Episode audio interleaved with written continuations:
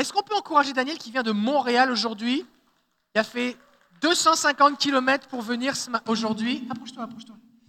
Et euh, fait que Daniel, on a, on a eu euh, notamment des enseignements sur l'activation des dons spirituels. Et puis, je pense qu'il y a un peu trop de gain sur le, micro ici. Euh, et puis, donc, tu as vécu, tu as vécu des choses. Raconte-nous un petit peu. en fait, c'était comme on appelle le dimanche. J'ai fini l'église, donc j'ai dit je vais regarder la vidéo. Je commençais à regarder la vidéo et tout. Maintenant, c'est le moment de la prière. Donc, tu as dit, euh, attendez-vous à quelque chose dans votre salon. J'ai eu une idée. Écarte-toi d'où tu es, parce que j'étais dans le salon. Écarte-toi d'où tu es, parce que la présence du Saint-Esprit va venir. Je suis allé dans ma cuisine où j'ai plus d'espace. J'ai déposé la, mon ordinateur en haut et je me suis arrêté. Maintenant, je commençais, on a commencé à prier. Moi, je me suis retrouvé complètement plaqué au sol. Je sentais la présence du Saint-Esprit. Dans ta cuisine Dans ma cuisine. Je sentais la présence du Saint-Esprit partout, sur mes mains. Ma tête, c'est comme si ça voulait exploser, mais je me rappelais de, ta vidéo où tu disais plus, donc je disais Saint-Esprit plus. Ça n'a qu'à exploser plus, plus, plus. Donc après ça, oui, je sentais vraiment la présence du Saint-Esprit. Je suis allé dormir. Je n'ai pas vraiment dormi. Parce tu n'arrivais pas à dormir Non, parce que j'ai senti la présence du Saint-Esprit, mais là, c'était 14h jusqu'à 16h. Je continuais mes activités. La nuit, j'ai fait mon worship avant de dormir. Je me suis couché. Je devais travailler le lendemain à 8h. Bon, me réveiller à 8h pour travailler à 9h. Toute la nuit, je n'ai pas J'avais que des vagues de puissance du Saint-Esprit qui passaient, qui passaient, qui passaient. Oh, c'était waouh. Pendant au moins trois jours, dès que je commence à mettre la louange, euh, c'était la louange de dans le lutin, euh, plus de toi. Dès que je mettais en même temps dans le lutin, l'homme de Dieu. En même temps, la présence du Saint-Esprit venait. C'était juste waouh. Je ne croyais pas que c'était possible, mais c'était magnifique. Alléluia. Ok, Dan Luten, plus de toi, achetez son CD, vous écoutez Dan Luten qui chante plus de toi et vous êtes là, Seigneur, plus, plus, plus. C'est bon, hein? Ok, alors on voudrait prier pour tous ceux qui sont en ligne. Déjà, vous pouvez aller regarder ces vidéos, elles sont gratuites, disponibles sur notre chaîne YouTube. Si vous nous regardez sur Facebook, elles sont sur notre chaîne YouTube. Donc le site c'est École Ministère Surnaturel Francophone. Et vous allez la retrouver, c'est classé par thématique, activation des dons. Et euh, aussi, on, voudrait prier pour que vous puissiez être activés et recevoir des choses. on va faire quelque chose de particulier. J'ai demandé, si on peut avoir quelques personnes qui viennent ici avec moi, venez-vous-en, venez-vous-en, les gens qui sont là, venez-vous-en ici. On va se mettre tous ici et on va prier pour vous, pour ceux qui sont en ligne. On va tendre nos mains vers ceux qui sont en ligne et on va prier pour eux. Waouh! Les deux. Vous regardez faire la, celle qui est au fond là. Fait que du coup, vous allez voir aussi celle qui est là. Fait qu'on aimerait prendre un temps à prier vraiment juste pour vous, pour ceux qui êtes à la maison. Peut-être que vous êtes dans un endroit où il n'y a pas d'église, ou euh, ce n'est pas des choses qui sont enseignées dans votre église. Peut-être que vous êtes dans un pays éloigné euh, d'ici. Et puis, on veut simplement prier pour vous, relâcher la présence de Dieu sur vous, vous bénir, parce que le Saint-Esprit vous aime et il veut vous utiliser. D'accord L'école, ce n'est pas que vous nous regardez comme on a un beau ministère, c'est que vous deveniez ceux qui accomplissent le royaume de Dieu. Fait que on va prier notamment pour Moïse qui nous regarde là présentement. On va prier pour Moïse et puis pour tous ceux qui vont nous regarder, qui nous regardent maintenant et ceux qui vont nous regarder par la suite. Fait qu'on va tendre nos mains par là, vers la caméra, et on va commencer à prier. Fait que, allons-y, prions. Corria sanda kirio do kobari da kido lochi ke bari da kendo corre da kido lat kendo corre da yabache soki beri da ki bari da klienski biche soka Tengari do corre de ki bache senka bari do curia sliki bache senka bari do corre da ki bache slenka biri do lochi sante Tengari do cobrim bache ki bari do corre de samba ba ba ba ba. Saint-Esprit vient maintenant envahir la pièce où se trouvent ces frères et sœurs qui regardent ces vidéos maintenant. On prie au nom de Jésus que tu viennes te manifester maintenant puissamment. On appelle les vagues du Saint-Esprit, comme dit le psalmiste, vague après vague, tu passes sur moi au nom de Jésus. Que ta puissance se manifeste dans les cœurs, dans les corps. Que les yeux spirituels s'ouvrent au nom de Jésus. Que les oreilles spirituelles s'ouvrent au nom de Jésus. Que les chaînes tombent. Que ton feu descende maintenant et équipe tes enfants. On prie maintenant pour le passage dans une nouvelle dimension, comme dit le psalmiste, conduis-moi sur le rocher que je ne puis atteindre. Rends mes pieds semblables à ceux des biches, conduis-moi sur les hauteurs, au nom de Jésus. On appelle une accélération maintenant dans votre vie spirituelle. Et Seigneur, je prie maintenant que tu intensifies la soif, que tu intensifies la soif, que tu viennes les visiter, que tes anges soient relâchés viennent entourer et équiper tes enfants maintenant au nom de Jésus. Que les dons soient activés et relâchés. Nous les bénissons, nous les bénissons, pour un dépôt de foi au nom de Jésus. Merci Seigneur. Merci Jésus parce que tu n'es pas limité, tu vas les toucher maintenant là où ils sont. On te donne toute la gloire, Père, au nom de Jésus. Amen. Amen. Soyez bénis, soyez bénis. Merci, merci.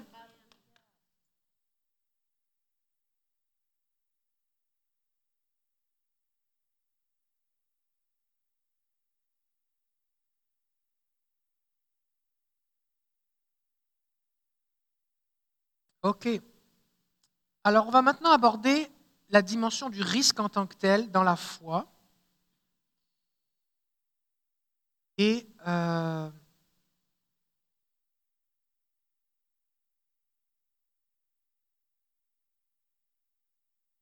Ok, on va lire un texte dans l'évangile de Matthieu, chapitre 14, versets 25 à 33.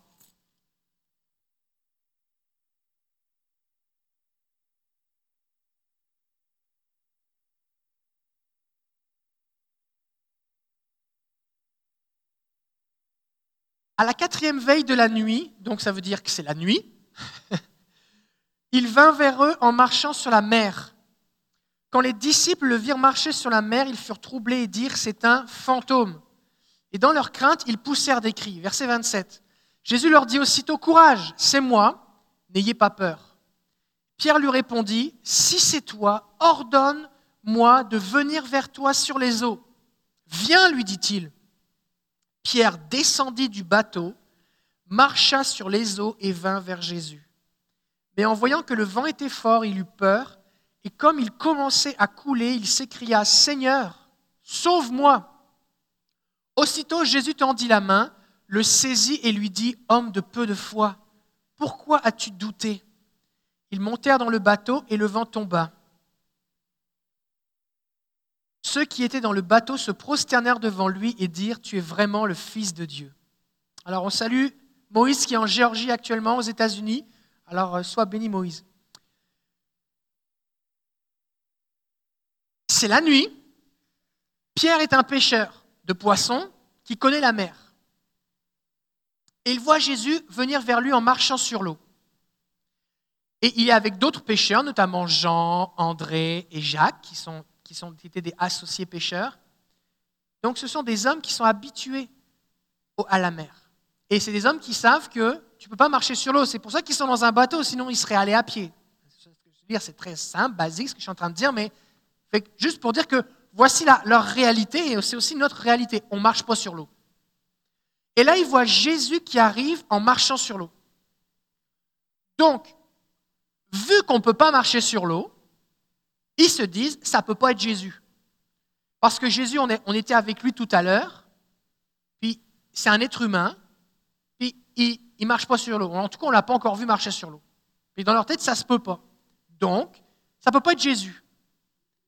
Maintenant, il ressemble à Jésus. Peut-être que Jésus est mort, puis c'est son esprit, et ils vont, dire, ils vont donner l'expression, ils vont dire c'est un fantôme.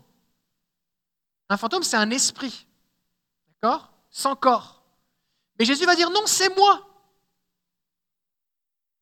Alors là, Pierre va dire, ok, si vraiment c'est Jésus, le même Jésus qui dit, faites comme moi, guérissez les malades, faites comme moi, purifiez les lépreux, faites comme moi, chassez les démons, et on sait que ça marche parce qu'on l'a déjà fait. Alors si Jésus peut marcher sur l'eau, ça veut dire que moi aussi, je peux marcher sur l'eau. Et c'est pour ça que Pierre va dire, OK, si c'est vraiment toi, ordonne que je marche sur l'eau. Il lui dit, viens. Donc, Pierre a face à lui un témoignage du fait que c'est possible. C'est possible de marcher sur l'eau, il voit Jésus qui marche sur l'eau. Il a une invitation à marcher sur l'eau de la part de Jésus. Pourtant, il va falloir qu'il sorte de la barque. Parce que Jésus ne l'a pas transporté en lévitation pour le faire amener sur l'eau. C'est lui qui est sorti de la barque. Et ça dit, il descend du bateau.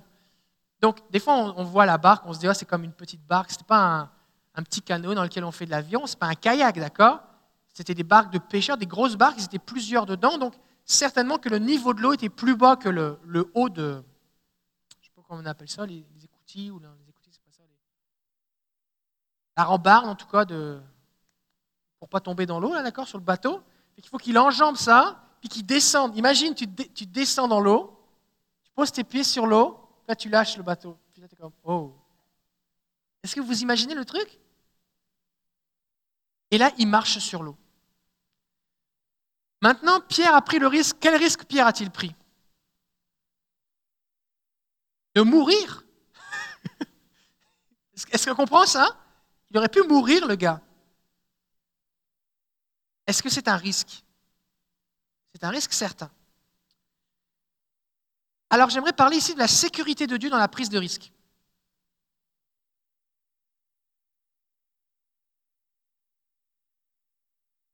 Quand on prend des risques, c'est important de comprendre déjà que ça va arriver que le Saint-Esprit vienne à vous sous une forme qui vous fait peur. Par exemple, on a entendu tout à l'heure Daniel qui dit Je vais dans ma cuisine. Le Saint-Esprit t'a prévenu de dire qu'il n'y avait pas assez de place dans le salon, tu serais peut-être cogné, ou là où tu étais. Va dans ta cuisine, il y a plus de place, et boum, tu te retrouves par terre, présence de Dieu qui est sur toi. Il y a peut-être des gens qui disent Oh, mais là, mais ça me fait peur. Oui, c'est parce que la puissance de Dieu Tout-Puissant qui a créé l'univers vient sur toi en fait, c'est un miracle que tu sois encore vivant. C'est important d'apprendre à reconnaître le Saint-Esprit quand il vient se manifester à nous. Parce que si on laisse la peur nous éloigner du Saint-Esprit, on ne vivra pas plus.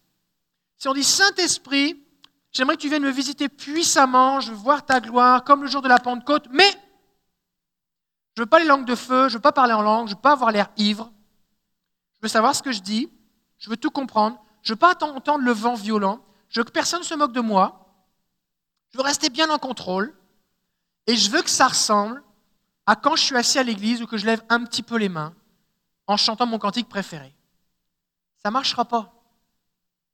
Parce que si, parce que si, alors que tu vis ça, tu vivais tout ce qu'il y a à vivre, pourquoi tu demandes plus Si tu es déjà dans la gloire? Une fois, j'étais à l'école biblique, j'ai fait trois écoles bibliques, fait que je ne vous dirai pas dans laquelle c'était. Et puis, il y avait une chapelle, et puis je fais, le, je fais la louange.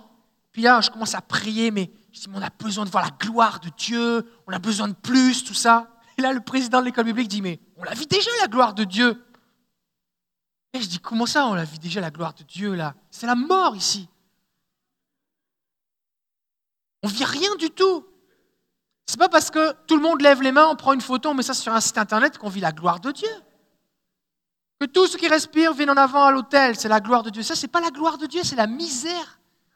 C'est la misère de la manipulation religieuse. On a besoin de voir la gloire de Dieu. Quand la gloire de Dieu se manifeste, il se passe quelque chose. Tu pas besoin de dire aux gens, hey, c'est la gloire de Dieu, tout le monde est au courant. C'est vrai, tout le monde est au courant n'a pas besoin de dire par la foi, je crois que là où deux ou trois sont assemblés, Dieu au milieu de nous. Si Dieu est vraiment là et qu'il manifeste sa présence, tu le sais. La personne à côté de toi est en train de pleurer, l'autre est en train d'être touché par Dieu, l'autre a une vision, l'autre une guérison émotionnelle. L'autre dit mais Jésus est en train de me guérir. Tu reçois une parole de Dieu pour aller prier pour quelqu'un. Tu pries pour un... Tu es dans la gloire de Dieu, dans l'esprit, tu as des révélations. Il y a des niveaux de manifestation de la gloire de Dieu différents. Maintenant, si on laisse la peur nous priver de vivre ces choses, eh bien, on ne vivra rien de plus. Est-ce que ça se pourrait qu'on ait rejeté le Saint-Esprit parce qu'on avait peur de lui? Ça se peut des fois. Ça se peut. Et vous savez quoi? Jésus, ça ne le dérange pas. Si vous avez rejeté le Saint-Esprit parce que vous aviez peur de lui, demandez-lui simplement pardon. Le Saint-Esprit n'est pas une force obscure euh, comme un, ou un truc comme un volcan incontrôlable euh, qui dévaste tout sur son passage.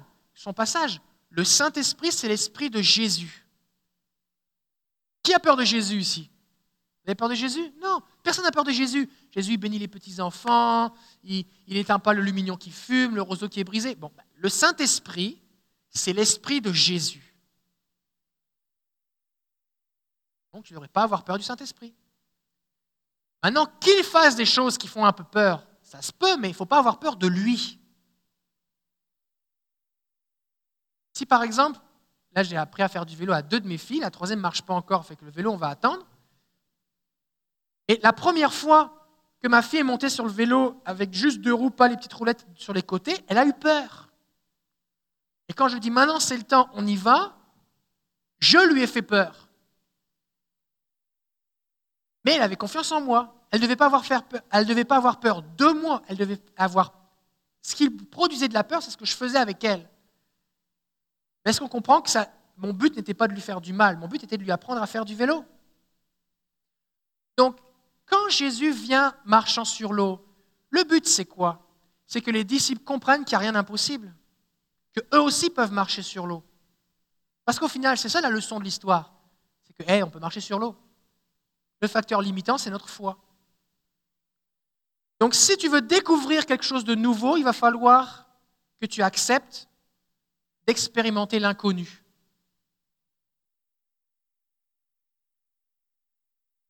Parce que tu ne peux pas vivre quelque chose de nouveau en faisant la même chose.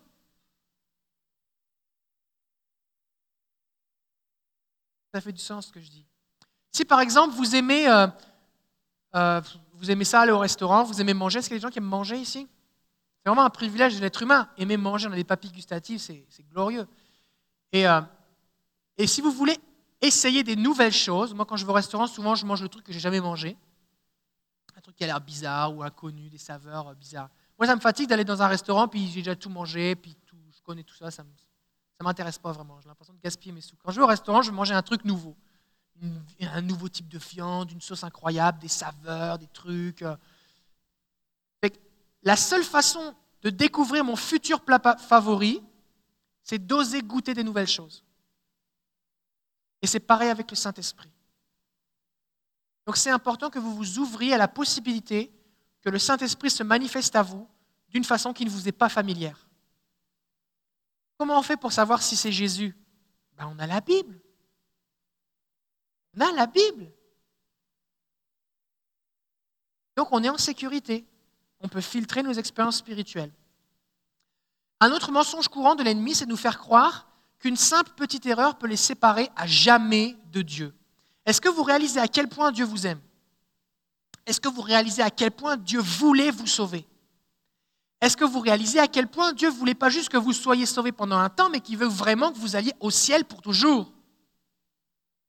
Jésus n'est pas juste venu pour que vous veniez à l'église un petit peu et qu'ensuite de ça, vous alliez en enfer. Et jusqu'à votre dernier souffle, il va vous protéger, il va vous garder. Il a même mis son esprit en vous, qui demeure en vous pour vous guider, vous conduire dans toute la vérité. Son esprit en vous pour vous convaincre de pécher le cas échéant. Donc ça s'appelle comment ça? Ça s'appelle une protection personnalisée, avoir un garde du corps. C'est comme avoir un garde du corps, le Saint-Esprit. Parce qu'il est tout le temps avec toi et il te protège. Donc, tu essayes des trucs, tu découvres des choses dans la Bible, tu les essayes, tu entends un témoignage, tu dis Oh, ça a l'air bon, je veux goûter ça, tu essayes, tu vérifies que c'est biblique, tu pries, tu fais des essais. Dis Seigneur, ici et ça. Et n'aie pas peur. Si tu te trompes, le Seigneur il va te le dire. Il va te le dire. Et que tu es en sécurité. La conviction de péché du Saint-Esprit est une sécurité pour le croyant. Aussi, la Bible dit que dans 1 Timothée 3,16, que la parole de Dieu est utile pour enseigner, corriger, instruire l'homme de Dieu. Corriger, ça sert à quoi? Ben, C'est si on se trompe. Donc tu lis la Bible, là tu réalises que, c'est, que ce que tu fais, ce n'est pas trop la bonne façon de faire. Et ben, tu reviens dans le bon chemin. C'est pour ça que déjà, des gens vont dire oui, mais là, les gens dans l'esprit, euh, ils lisent pas trop la Bible. Les vrais gens qui vont dans l'esprit, les gens les plus spirituels sont les gens qui lisent beaucoup la Bible. Parce que plus tu vas vivre des révélations, de mystères, avoir des expériences en esprit, avoir des visions, voir des anges, voir Jésus qui apparaît dans ta chambre, être transporté en esprit. Euh, je parlais avec quelqu'un récemment qui me disait que des fois il est en prière et Dieu le transporte en esprit dans le salon de quelqu'un. Et il entend toute la conversation des gens. Ça, c'est biblique. C'est biblique. On voit Élisée qui entendait les conversations du roi euh, de, quel roi En tout cas, l'ennemi d'Israël, il y a plein de rois, ils étaient tous ennemis d'Israël de toute façon, encore maintenant. Fait que, en tout cas, le roi ennemi, Élisée, et puis euh, il entend les conversations qui sont dans sa chambre. On voit aussi euh, Élisée à un moment qui va avec son serviteur Naaman, et bien qui dit Mon esprit était là lorsque tu discutais. Euh, j'ai dit Naaman, c'est Géasi. Lorsque Géasi, qui est le serviteur d'Élisée, va voir Naaman pour lui dire Hé, tu as été guéri de la lèpre, finalement, mon maître m'avait dit qu'il ne voulait pas d'argent, mais finalement, on a des gens qui sont arrivés. Là, il ment. Fait qu'est-ce que tu pourrais me donner quelques vêtements et un peu d'argent? Et là, il va cacher ça. Il revient voir Élisée, et, et Élisée lui dit Mais mon esprit était avec toi. Donc ça veut dire que quoi? C'est que physiquement, Élisée était chez lui, et que spirituellement, il avait conscience de la conversation que Géasi avait avec Naaman. Donc c'est biblique. Biblique. Maintenant, si tu vis ça et que tu ne sais pas que c'est dans la Bible, que tu n'as jamais fait attention, et que tu ne vas pas scruter dans la Bible, les gens vont dire Ah, mais ça, c'est pas de Dieu, c'est les sorciers qui font ça et tout. Non, mais si un sorcier peut le faire, à combien plus forte raison un enfant de Dieu peut le faire? En train de me dire que Satan est plus fort que Jésus Satan fait juste copier et imiter les choses de Dieu. C'est dans la Bible. La différence, c'est que quand un sorcier le fait, il le fait par son propre pouvoir, en demandant à des démons de le transporter en esprit. Il est pas mal lié par des démons. Quand un enfant de Dieu le fait, il est en prière et c'est Dieu lui-même qui choisit d'amener la personne dans un voyage spirituel. C'est dans la Bible. Les gens vont dire que c'est hérétique ce que je dis, mais c'est dans la Bible. si vous ne voulez pas croire à ça, arrachez les bâches de votre Bible. Non, mais est-ce qu'on croit la Bible? C'est important. Bon. Donc, on a une sécurité, on a le Saint-Esprit, les trois sécurités du croyant, enfin, on, en a plus que ça même. La première sécurité du croyant, c'est le Saint-Esprit qui vit en nous. La deuxième sécurité du croyant, c'est la Bible. La troisième sécurité du croyant, c'est le corps de Christ. Ça se peut, ça se peut que tu aies un chrétien qui dise que ce n'est pas de Dieu ce que tu vis. Tu vas toujours en trouver un. Mais ça se peut que tu aies des chrétiens qui te comprennent parce qu'ils ont vécu ça. Donc il y a une sécurité dans le corps de Christ. Et enfin, tu as ton bon sens. Dire, OK, qu'est-ce que ça produit? Comment je me sens avant, après? Qu'est-ce que ça génère dans ma vie? Tout ça. Donc on a des sécurités qui sont là. Donc on peut essayer, on peut goûter, on peut expérimenter, on peut découvrir, on peut prendre des risques par la foi.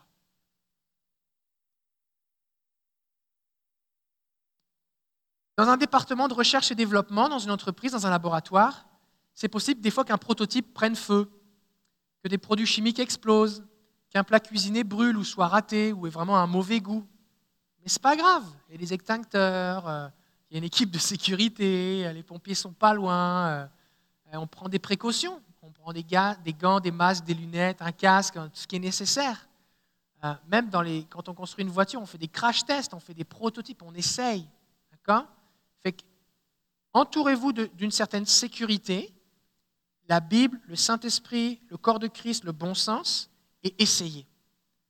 Parce que souvent, les gens, ce qu'ils font, c'est qu'ils s'entourent de la sécurité de la peur, de l'incrédulité, de la tradition, et puis des gens euh, qui, sont, euh, qui n'ont pas soif, pour les maintenir dans le statu quo. Donc il faut essayer des choses.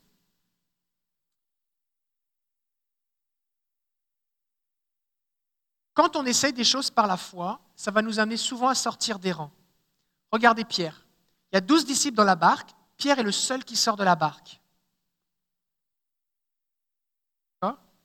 Mais Pierre sera encore avec ses, frères jusqu'à sa mort. Des fois, les gens partent tout seuls, vivent quelque chose. Ça se peut que dans un domaine, tu sois en avance sur les gens qui sont en train de t'entourer présentement, mais il ne faut pas que tu restes déconnecté du corps de Christ. Il est revenu dans la même barque après avec Jésus. Euh, quand vous prenez des risques par la foi, ne vous vantez pas. C'est-à-dire que restez dans une attitude humble, dire voici ce que j'ai essayé, voici où j'en suis, tout ça. Pour plusieurs raisons. Premièrement, parce que vous n'avez pas encore vu forcément le résultat de votre foi. Donc, euh, il y a des choses que vous êtes en train de vivre seul avec Dieu ou avec un ami. Euh, et vous n'avez pas non plus à, vous justifier. Parce que si tu annonces à tout le monde, si tu mets sur Facebook, par la foi, voici ce que je crois qu'il va se passer, j'ai eu un rêve cette nuit, et que tu te trompes, il va falloir que tu dises, que tu reconnaisses que tu t'es trompé.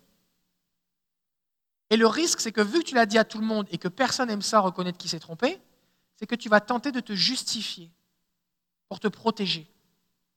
Et tu seras plus comme un expérimentateur. Donc, une fois simple d'enfant, essaye des choses. Quand ça marche, t'en parles. Puis si ça ne marche pas, choisis à qui t'en parles. D'accord? Des gens qui vont t'encourager. Si vous êtes un pasteur, que vous regardez ces enseignements, je vous encourage à maintenir une culture dans votre Église dans laquelle il est possible d'essayer. On a le droit d'apprendre. Une culture dans laquelle les gens sont encouragés parce qu'ils font des pas de foi, pas seulement parce qu'ils réussissent. Parce que sinon, les gens ne, se développeront pas. Ils vont rester dans leur chaise, ils vont juste attendre que tel invité de tel pays vienne faire le ministère, et puis ils vont dire, ah ça c'est pas pour moi, je ne veux pas me tromper. Donc c'est important de célébrer euh, tout ce que les gens osent faire. Alors, quels sont les déclencheurs de la foi qui prend des risques? La foi, premièrement, peut être une réponse à une impulsion de Dieu.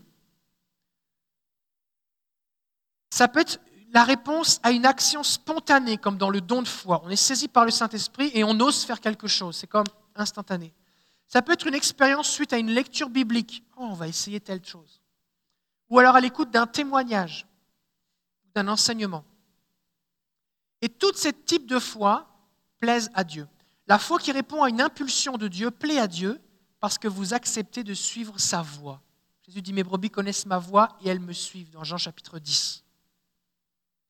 La foi spontanée plaît à Dieu, car elle est une démonstration que l'on croit que rien n'est impossible à Dieu. C'est la démonstration de la foi en la nature de Dieu. Je sais qui est Dieu, je sais qui je suis, alors j'agis. Un peu comme Simon nous partageait ce matin. Bah, quelqu'un me dit qu'il a mal, je suis un enfant de Dieu, je ne reçois rien de particulier, mais sur cette foi, ma foi s'appuie sur le fait de qui est Dieu. Donc je vais agir. La foi qui s'exerce dans le don de foi plaît à Dieu parce que Dieu peut vous utiliser comme il veut. Parce que si Dieu vous donne un don de foi à un moment, c'est-à-dire que vous êtes comme revêtu d'une foi particulière pour un moment particulier, pour faire quelque chose de particulier.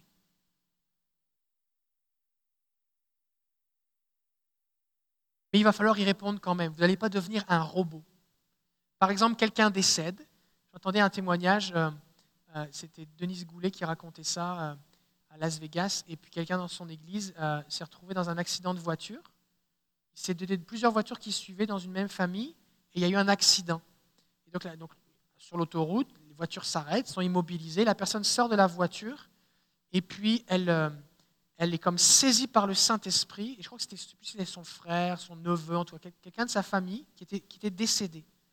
Et là, il y a, elles sont deux, il y a la mère et puis la, fille à la personne qui est décédée. Et puis il y en a une qui se met à pleurer, mais Seigneur, qu'est-ce qui s'est passé, tout ça? Et l'autre, saisi par un don de foi, dit, tais-toi maintenant, on va prier. Et la personne est revenue à la vie. Ça, c'est un don de foi. D'accord? Il y a comme une foi particulière pour une chose particulière. Maintenant, la foi peut être là, mais il faut oser pareil prier. Il faut oser pareil agir.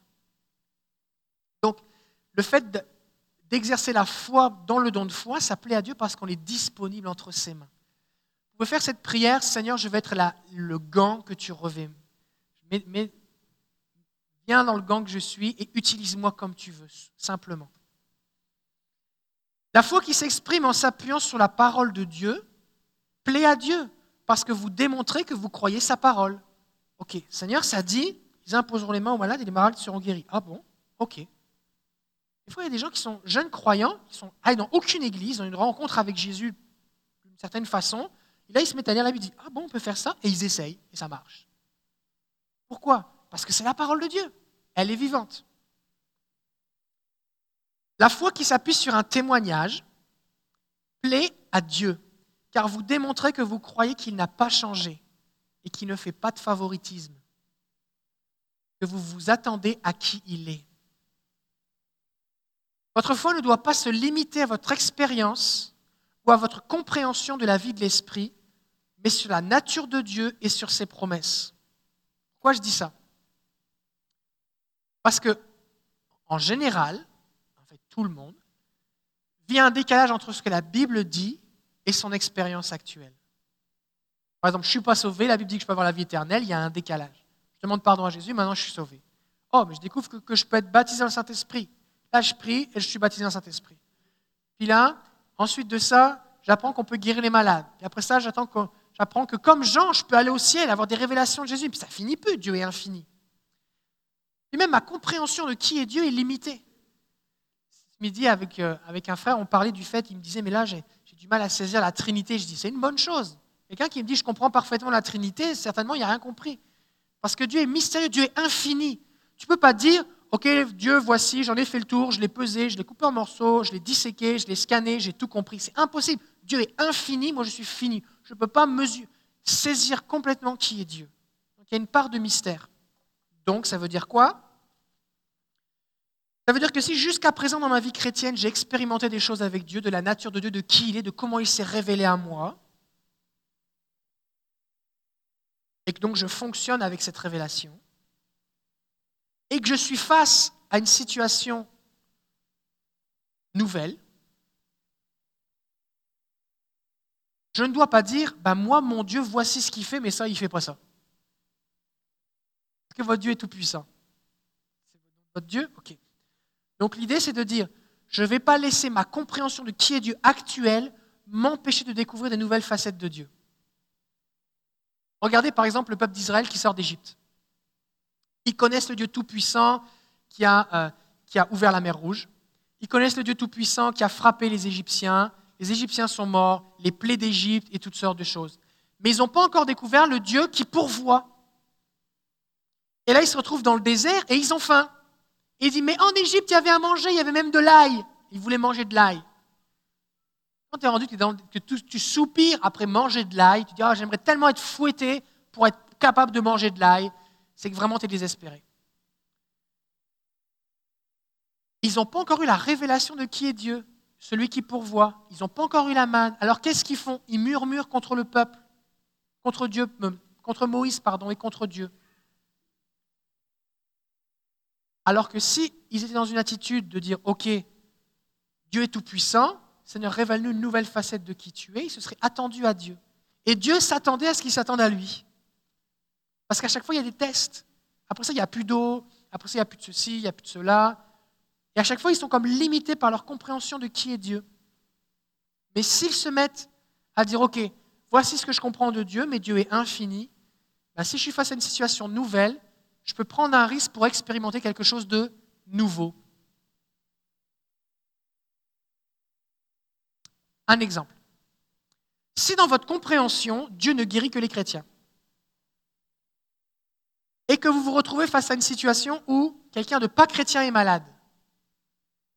Ça se peut que, et il y a des gens pour qui c'est arrivé, les gens ont comme osé prendre un risque de prier pour quelqu'un que dans leur théologie ça ne va pas marcher, mais ils ont, osé le faire et puis ça a marché. Et là, ils ont découvert que, waouh, Dieu guérit même les inconvertis. Donc il faut oser. Il faut oser. Euh, récemment, j'ai eu un témoignage, j'ai enseigné sur Vivre dans l'esprit. Et euh, il y, a un professeur d'école secondaire, de, collège en France, dans une classe, il y avait 16, 16 élèves, dont 15 musulmans, des enfants de 13-14 ans. Ils étaient énervés, excités. Il leur a dit, maintenant, vous allez vous calmer, vous allez, on va, vous allez connecter avec votre esprit. C'est des musulmans, ils ne sont pas chrétiens. Il leur a dit, votre esprit est là, votre tête est là, vos émotions. Maintenant, vous allez connecter avec votre esprit, vous allez vous taire et puis vous allez descendre un escalier à l'intérieur de vous, plonger dans l'eau, vous allez à l'intérieur de vous aller avec votre esprit. Et lui, pendant ce temps-là, il était en silence, mais il priait. Il leur dit, vous allez écrire ce que vous vivez, ça se peut qu'il y ait quelqu'un qui vous parle. Comme ça, à froid, là. Eh bien, ils ont écrit ce qu'ils ont vécu. Et il y en a plusieurs, la plupart ont vu des anges. Plusieurs ont entendu des anges leur parler. Il y en a un qui a entendu un ange qui lui a dit qu'il devait changer de comportement s'il voulait réussir dans la vie et que s'il persévérait, il trouverait la voie. Et il y en a un qui a vu deux anges qui lui ont dit, mais est-ce que toi tu vas en enfer ou, au paradis? Et les enfants étaient saisis parce qu'ils disent, mais, monsieur, est-ce que c'est vrai ce qu'on a vécu? Ils ne se sont pas concertés les uns les autres parce qu'ils n'avaient pas le droit de parler, ils ne l'avaient jamais fait avant. Et, quand et après ça, quand il leur a demandé s'ils avaient essayé de le faire chez eux, ils ont dit oui, mais ils n'ont rien vécu chez eux. Bah, Qu'est-ce qui se passe? La Bible dit que Dieu donne des anges aux petits-enfants. Jésus va dire que malheur à celui eh bien, qui est un sujet de scandale pour l'un de ses plus petits, parce que leurs anges voient la face de mon Père. Donc, le fait que Dieu assigne des anges à des enfants, c'est biblique. Le fait qu'il y en ait plusieurs, c'est biblique. Le fait que les anges, eh bien, euh, par les messages qui ont été communiqués du fait de dire est-ce que tu es sauvé, euh, en gros, d'attirer les enfants à Dieu, c'est biblique aussi parce que les anges sont des esprits de Dieu qui sont euh, des créatures spirituelles qui sont destinées à aider ceux qui sont destinés au salut. Ils exercent un ministère envers eux. Donc c'est biblique. Mais là, ce, frère qui est en France, il a osé. Il a pris un risque. Et moi, je vous le dis franchement, quand j'ai lu le témoignage, je dis waouh. J'ai dit, Ah, il faut que je te Skype. Je dis, euh, raconte-moi qu'est-ce qui se passe. Je voulais essayer de comprendre et tout. Et euh, quand il m'a tout expliqué, ils ne se parlaient pas les uns les autres, tout ça, je dis, waouh. Dans ma conception de Dieu, ça c'était un truc que Dieu ne pouvait pas faire. C'est bizarre de dire Dieu ne peut pas le faire. En fait, Dieu fait tout ce qu'il veut. En fait, ce que je découvre au fur et à mesure que les années passent, c'est que Dieu fait plus de choses que je pense qu'il a le droit de faire. C'est vrai. Par exemple, à un moment, je pensais qu'on ne pouvait pas parler en langue si on n'était pas baptisé d'eau. Alors que bibliquement, Corneille a, parlé en langue avant d'être baptisé d'eau. Mais dans ma tête, dans ma conception, ça n'existait pas. Parce que la plupart des gens qui se faisaient baptiser dans mon église dans laquelle j'étais, ils étaient déjà baptisés depuis longtemps.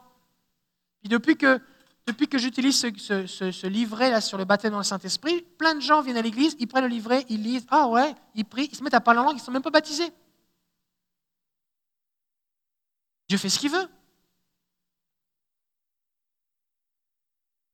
Donc, si, si vous vous trouvez dans une situation où vous osez faire, vous avez l'idée de faire quelque chose, prenez un risque. Essayez. Au pire des cas, ça ne marche pas. Mais dans le meilleur des cas, vous allez découvrir une nouvelle facette de Dieu. Par exemple, la Bible dit qu'ils imposeront les mains aux malades et les malades seront guéris. Vous avez lu ce verset. Ça veut dire qu'on peut imposer les mains aux gens pour qu'ils soient guéris. Mais est-ce que j'ai besoin de prier quand j'impose les mains?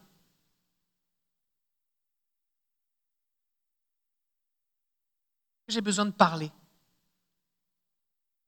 Pas forcément. Pas forcément. Des fois, ça m'est arrivé de prier pour des gens sans parole. Concentre sur le Seigneur, il fait juste relâcher la présence de Dieu. Puis la personne expérimente une guérison. Ça m'est arrivé. Pas besoin de parole. Ça veut pas, je ne suis pas en train de dire qu'il ne faut plus parler et prier, d'accord? Mais Dieu n'est pas limité.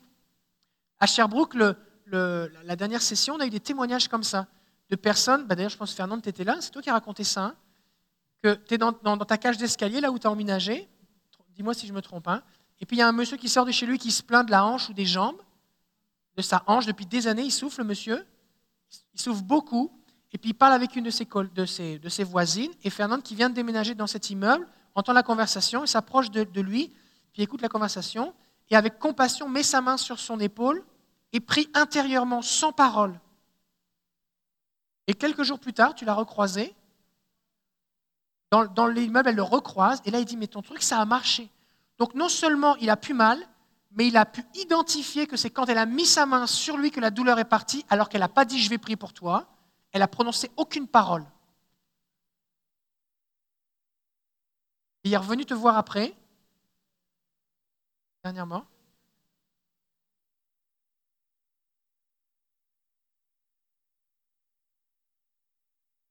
Viens-t'en ici, viens-t'en ici. Ça, c'est important parce que tous ceux qui ont une cage d'escalier, là, tous les Parisiens, là, vous êtes d'habitude dans un appartement, là, écoutez ça. Il est revenu me voir parce qu'il frappe à ma porte parce que c'est mon voisin de droit. Et il me dit Bonjour, je ne veux pas vous déranger. J'ai dit Vous ne me dérangez pas. Euh, je fais du ministère au nom de Jésus.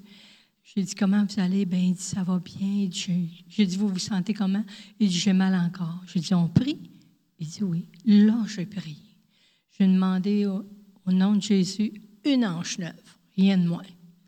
Puis merci, puis je l'ai béni, puis c'est Dieu qui s'occupe de tout. OK. Amen. Fait qu'il a expérimenté un mieux. Oui. Et après ça, il est redevenu redemandé pour la, la fin, en fait. Oui, il a redemandé parce que là, il a bien vu l'action du Saint-Esprit. Puis il a vu que moi, je priais au nom de Jésus. Et ce que vous voyez ici, c'est typiquement ce qui est écrit dans Luc 10, si je ne me trompe pas. Jésus dit Allez, guérissez les malades, et ensuite dites Le royaume de Dieu s'est approché. Donc ça veut dire que. Ça veut dire qu'on peut manifester la puissance de Dieu sans que les gens sachent que c'est la puissance de Dieu, pour qu'ils la goûtent et l'expérimentent, et qu'ensuite ils disent Mais qu'est-ce que c'est?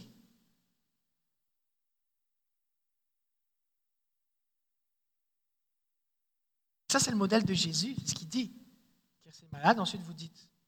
L'aveugle né, il crache de la boue, et après ça, on le rejette, Jésus le guérit, puis après ça, on lui dit, mais, euh, mais crois, euh, avec lui, c'est avec euh, le gars qui était à la piscine de Bethesda, ça dit qu'il lui dit, mais crois-tu au Fils d'homme Il dit, mais qui est-il pour que je croie? Il dit, le voici devant toi, et là, il croit.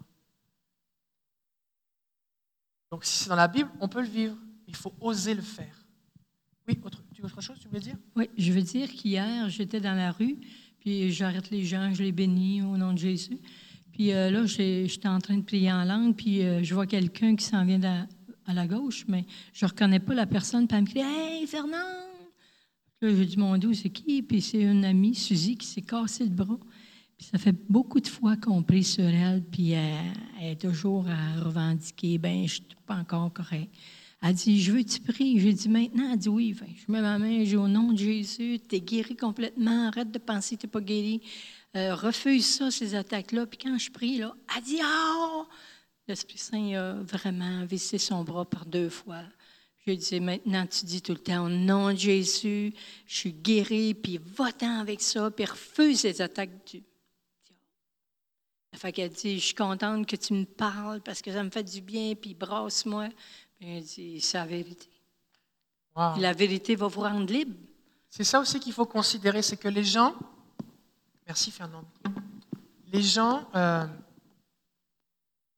il y a un délai entre le moment où ils goûtent Dieu et le moment où ils, ont ils reconnaissent que c'est Dieu. Parce que si je suis fermé à Dieu, mais que je suis ouvert au fait de ne plus souffrir, parce que je souffre, et que je reçois de la guérison. Ensuite de ça, si je veux être honnête avec moi-même, il va falloir que je reconnaisse que c'est Dieu. C'est suite à la prière. ça, il y a un processus intérieur. Le Saint-Esprit qui fait son œuvre. Et ça commence par un chrétien qui prend un risque. La foi ne se contente pas d'attendre, elle est aussi un déclencheur. Des fois, on dit on attend par la foi, on attend, on attend, Seigneur, quand tu voudras, en ton temps, tout ça. Mais euh, Jésus n'a jamais dit à personne écoute, tu seras guéri, mais dans ton temps, ou au temps de Dieu. Est-ce que vous voyez ça dans les évangiles? Jamais. si c'était une réponse légale, une réponse valable, Jésus l'aurait dit. Et Jésus ne dit pas ça. 2 Corinthiens, chapitre 1er, verset 20. 2 Corinthiens, chapitre 1er, verset 20. Si nombreuses que soient les promesses de Dieu, c'est en lui qu'elles sont peut-être bientôt. elles sont quoi? Oui, pas tout de suite. Elles sont quoi? Elles sont oui. Voilà pourquoi c'est aussi par lui que nous disons à Dieu l'Amen pour ça. Donc, quand on marche dans la foi, on ne peut pas être dans le peut-être. La foi saisit et comprend ce que la Bible dit. Déjà, découvre ce que la Bible dit, quelles sont les promesses de Dieu. Je ne veux pas savoir, je ne pas saisir par la foi une promesse si je ne sais pas qu'elle existe. Donc, je découvre la promesse de Dieu. Et ensuite, par la, je décide de croire qu'elle est oui en Jésus, parce que Jésus a tout payé ça veut dire que c'est accessible, disponible. Et par la foi, je saisis cette chose. Et je n'ai pas à me battre avec Dieu, Dieu veut. C'était l'idée de Dieu de donner Jésus, ce n'est pas nous qui l'avons kidnappé, d'accord? Et donc, par la foi, je dis, OK, que cette promesse, qui est oui, au nom de Jésus, je dis le Amen. Ainsi soit-il. Que cette promesse s'accomplisse. Donc en fait, mon rôle à moi, c'est de dire le Amen. Pour vous donner un exemple, imaginez que vous êtes un préposé, euh, un fonctionnaire dans une administration qui travaille sur des dossiers de, citoyens et que vous êtes habilité à accorder des subventions ou des allocations ou du chômage, des allocations chômage, quelque chose. Le gouvernement a décidé d'établir un programme de subvention. L'argent est là et il y a une procédure qui a été faite. La personne vient avec une demande, elle a rempli un formulaire où on voit sa situation, on leur dit vous avez droit à telle chose, mais c'est l'employé du guichet qui n'a pas été élu par personne, ce n'est pas son argent, peut-être même c'est un intérimaire, peut-être même c'est un stagiaire, peut-être même c'est sa première journée, qui prend le tampon, Amen.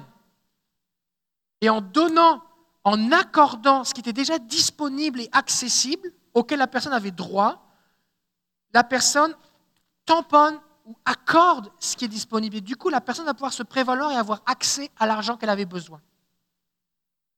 Et en fait, c'est ça notre rôle.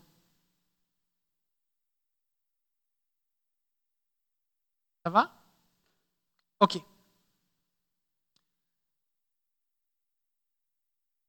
Donc nous croyons que les promesses de Dieu sont oui, amen en Jésus. Nous croyons, c'est pourquoi nous parlons. Regardez 2 Corinthiens chapitre 4, verset 13. «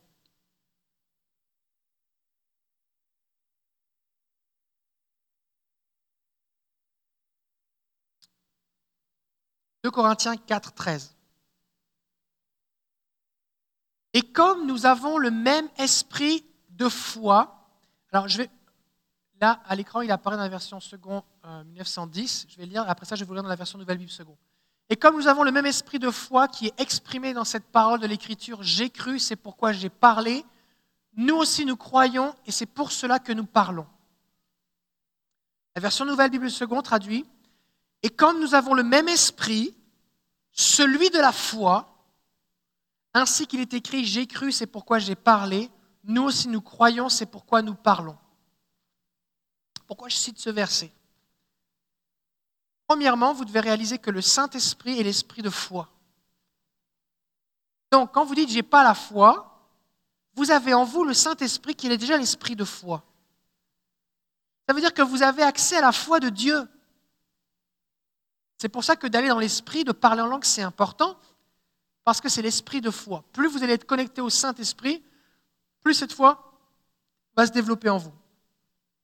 Deuxièmement, il dit, j'ai cru, c'est pourquoi j'ai parlé.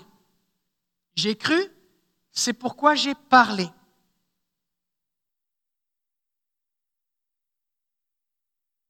La prise de risque commence lorsque nous commençons à déclarer ce que Dieu peut faire. Tant je pense ce que Dieu peut faire, je ne prends pas de risque. Et quand je commence à dire, Dieu peut te guérir. Dieu est tout-puissant, il guérit les malades. Quand je dis Dieu est fidèle, il peut te trouver un travail. Quand je dis Dieu peut guérir ton cœur et te consoler du deuil de ton mari ou de ta femme ou de tes enfants. Quand je commence à déclarer, là je prends un risque. C'est quoi le risque? La personne peut m'envoyer euh, promener, on peut se moquer de moi, on peut refuser, me rejeter. prends un risque.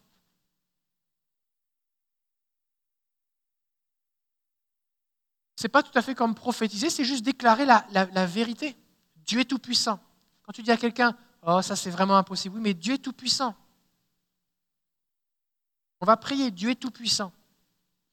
Ce n'est pas, une parole de connaissance, ce pas une prophétie, tu dis voici ce qui va se passer, tu déclares une vérité. Tu dis voici ce que dit la parole de Dieu, voici la promesse.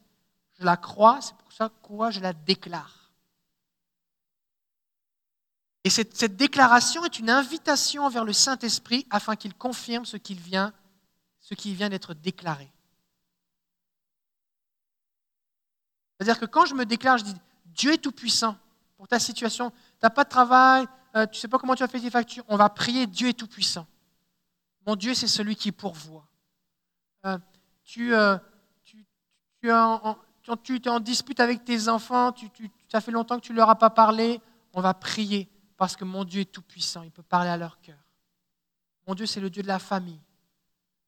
C'est juste une déclaration. Mais cette déclaration que tu déclares par la foi, c'est une invitation pour que le Saint-Esprit agisse. Parce que le Saint-Esprit confirme l'annonce de la parole de Dieu. Donc il faut que la parole de Dieu soit déclarée. Et ça n'a pas besoin d'être une, une, prédication avec un micro, avec trois points, une illustration et un appel. Ça peut être simplement dans une conversation avec quelqu'un, vous allez juste déclarer une parole de foi. Et on a besoin, et quand on déclare ces choses, ça, change l'atmosphère, ça déclenche le surnaturel. Si je fais juste le penser en me disant, oh, Seigneur, qu'est-ce que je devrais faire? Est-ce que tu pourrais faire quelque chose? On n'est pas en mode foi parce qu'on ne prend pas de risque.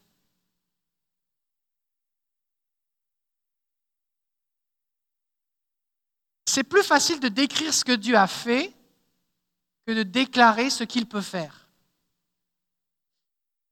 Par exemple, quand vous venez raconter des témoignages, moi j'aime ça, j'aime vraiment ça, c'est ma partie la préférée que je fais. Les gens viennent raconter des témoignages, je suis merveilleux de ce que Dieu fait, puis je raconte, je commente ce que Dieu fait. Ça ne me demande pas de foi pour faire ça. Zéro la foi. Ça, c'est facile. Par contre, dire à l'avance, ça, c'est autre chose. Ne tombez pas dans la présomption de dire voici ce que Dieu va faire dans cinq minutes et voici comment ça va se passer, à moins que Dieu vous demande de le faire de cette façon-là mais quand même annoncer ce qui est possible avec Jésus. Comme la première niveau de prise de risque. On va dire le niveau zéro, c'est prier sans parler, toucher comme elle l'a fait, prier comme furtivement, et ensuite de ça, commencer à déclarer les choses.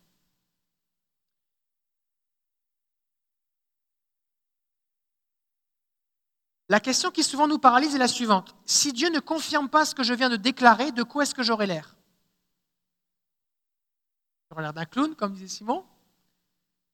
Mais en fait, la réponse à cette question dépend de la perspective que vous décidez d'adopter. Si vous décidez d'adopter la perspective de ceux qui vous écoutent, alors vous pouvez ressentir le mépris, la moquerie, et ça va vous paralyser. Par contre, si vous prenez la perspective de Dieu, vous allez sentir son plaisir, qui est tellement content que vous osiez faire quelque chose par la foi. Parce que sans la foi, il est impossible de lui être agréable.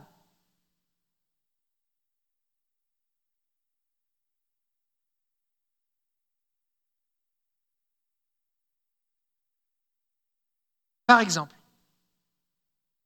j'en ai parlé tout à l'heure, mais l'histoire de Naaman. Naaman, c'était ce général syrien qui a la lèpre. Et chez lui, il a une petite esclave juive qui a été kidnappée lors d'une razzia, une esclave de guerre en fait. Et c'est l'esclave de sa femme. Cet enfant va dire à sa maîtresse, mais si Naaman allait voir le prophète Élisée, il serait guéri. C'est une petite fille.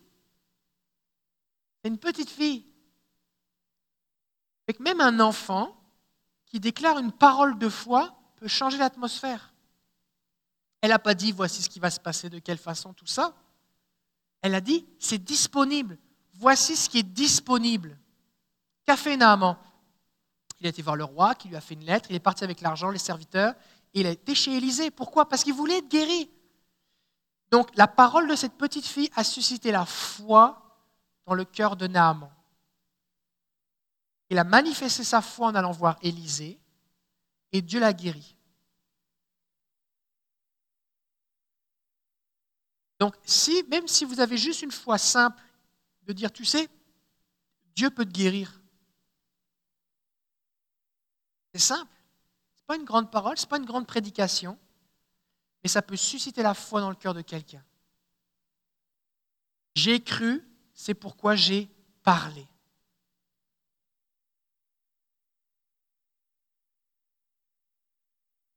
l'esprit de la foi qui est en moi. Quand je commence à déclarer qui est Dieu, Ce que la Bible dit et ce qu'il a fait, ça transforme une atmosphère d'incrédulité, de désespoir en une atmosphère de foi. Beaucoup de gens autour de vous sont désespérés. Il n'y a pas d'espoir. alors que vous commencez à déclarer qui Dieu est, ça change l'atmosphère.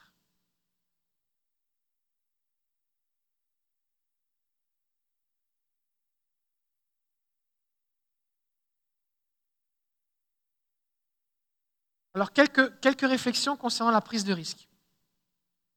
Si nous ne prenons pas de risque, on ne peut pas vraiment dire qu'on vit par la foi. Parce que le risque, c'est l'action que nous faisons en réponse au niveau de foi que nous avons. Si vraiment j'ai la foi, je prends des risques. Parce que s'il n'y a pas de risque pour ce que je fais, c'est que je n'ai pas besoin de la foi. Pas besoin de la foi pour croire que euh, je vais lâcher ces clés et par la foi, je crois qu'elles vont tomber par terre. Pas besoin de foi pour faire ça. Par contre, si je dis, je vais lâcher ces clés par la foi, elles vont rester suspendues en l'air, oh bah ça, ça je ne peux pas le faire par moi-même. Il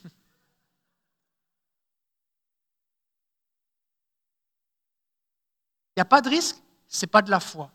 Alors, je ne suis pas en train de dire qu'il faut vivre une vie risquée, comme par exemple conduire euh, euh, avec des pneus, euh, qui sont vraiment finis, qu'il faut boire au volant, qu'il ne faut pas avoir d'assurance, qu'il ne faut pas avoir de planification financière, pas avoir de retraite. Je ne suis pas en train de dire qu'il faut laisser sa porte ouverte. Ce n'est pas de ce genre de risque-là qu'on parle. Mais c'est le fait de faire des choses qui nous mettent dans une situation soit d'inconfort, Il faut que quelque chose se passe. Là, j'ai déclaré quelque chose, il faut que Dieu agisse. Je prends un risque. Le risque est la démonstration que nous avons la foi. Ne vous contentez pas de rêver qu'un jour vous prendrez des risques par la foi. Ça ne marche pas. La vie par la foi ne peut pas être virtuelle. Vous ne pouvez pas juste être en prière dans votre, dans votre salon disant oh, Seigneur, oui, euh, par la foi, je prends des risques, je vais guérir les malades, je vais dans les hôpitaux, je fais tel truc, je prie pour mon voisin, et puis juste rester chez vous, puis c'est juste un film que vous faites dans votre tête. Ça, ce n'est pas de la foi. Vous ne pouvez pas non plus vivre la foi par procuration. Alors, pendant qu'on est allé manger un sandwich, sur, le, sur l'écran, il y avait une game de hockey. Là, je regarde, puis je trouvais que c'était bizarre parce qu'il y avait des, il y avait comme des choses qui apparaissaient sur la tête des joueurs. Là, je regarde mieux, et en fait, c'était la retransmission d'un tournoi de hockey, mais sur console de jeux vidéo. C'était du virtuel. C'était du virtuel. Le vrai hockey, c'est pas être assis dans un fauteuil avec une manette.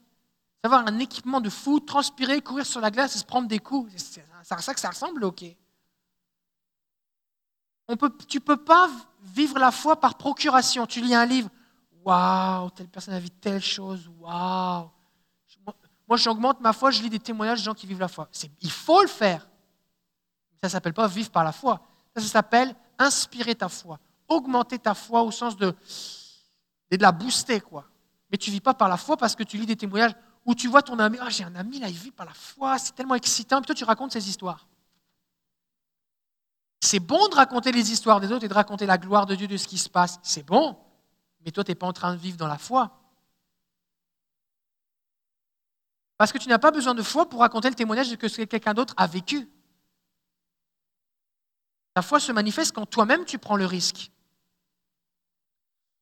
La, vie de la foi, Paul va dire, je, cours afin de le saisir, puis dans l'Épître aux Hébreux, il y a cette dynamique que, euh, eh bien, euh, ça dit qu'on doit courir dans la carrière de la foi. Il y a quelqu'un qui a une douleur ici, là, du côté gauche, dans le, en dessous des côtes, là où il n'y a pas de côte, du côté gauche, c'est un point vif.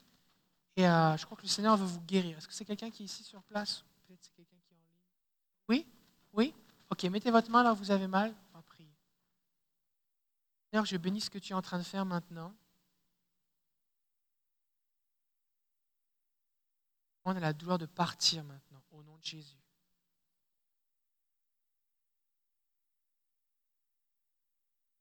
Merci Seigneur. Et commencez maintenant. C'est encore présent Est-ce que c'est pire? Que c'est déplacé? C'est moins fort? C'est pareil? C'est moins fort? Ok. C'est encore présent? Ok, on va prier encore. Seigneur, on bénit ce que tu es en train de faire. Plus maintenant que la douleur disparaisse complètement, qu'il plus de traces.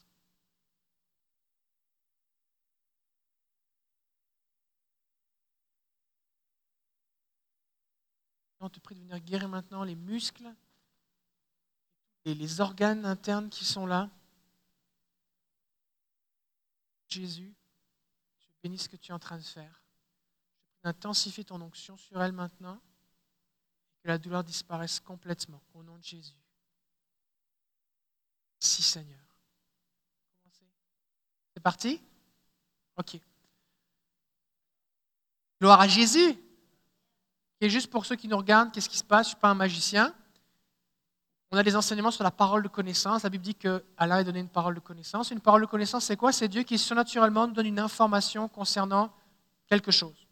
La parole de connaissance, tout à l'heure j'ai dit j'ai cru, c'est pourquoi j'ai parlé, ne sert à rien si je la garde dans ma tête. Elle sert à être relâchée pour que quelque chose se passe. Donc moi j'ai ressenti une douleur vive ici, puis là ça me, ça me, ça perturbait, je n'arrive pas à me concentrer. Je dis, oh là, peut-être le Seigneur veut guérir quelqu'un.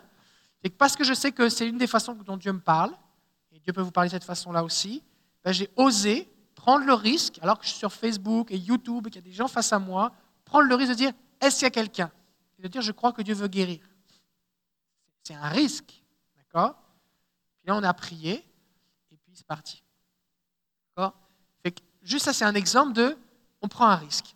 Donc maintenant, ce que je voudrais vous dire ici, c'est c'est ça, c'est Hébreu 12, 1.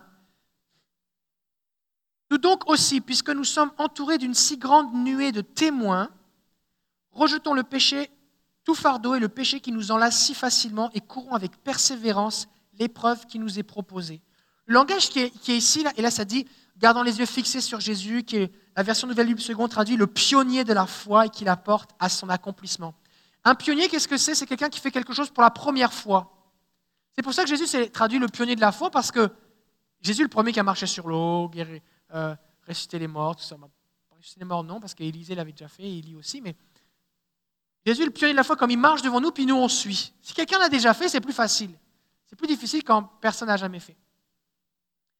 Et l'image qui est utilisée dans, dans Hébreux chapitre 12, versets 1 et 2, cette image comme dans un stade, des gens qui sont en train de courir et il y a des spectateurs. Et les spectateurs, c'est qui? C'est les témoins dont le chapitre 11 parle.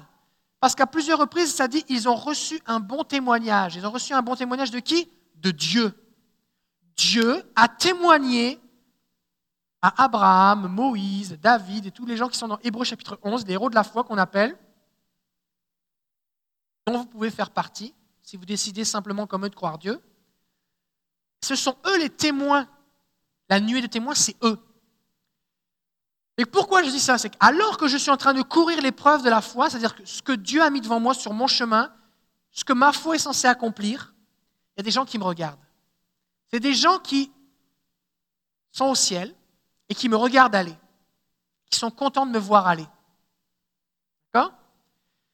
Et ça, ce que ça veut dire, c'est que tu ne peux pas, en tant que chrétien vivant encore sur terre, t'asseoir, manger du pop-corn et encourager les gens qui courent par la foi. Parce que tu es censé courir aussi. Les gradins pour les spectateurs, ils sont au ciel, pas ici.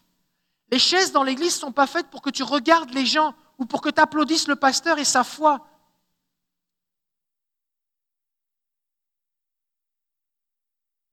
La vie par la foi n'est pas un sport de spectacle. Chacun de nous devons décider de prendre des risques pour entrer dans notre destinée surnaturelle.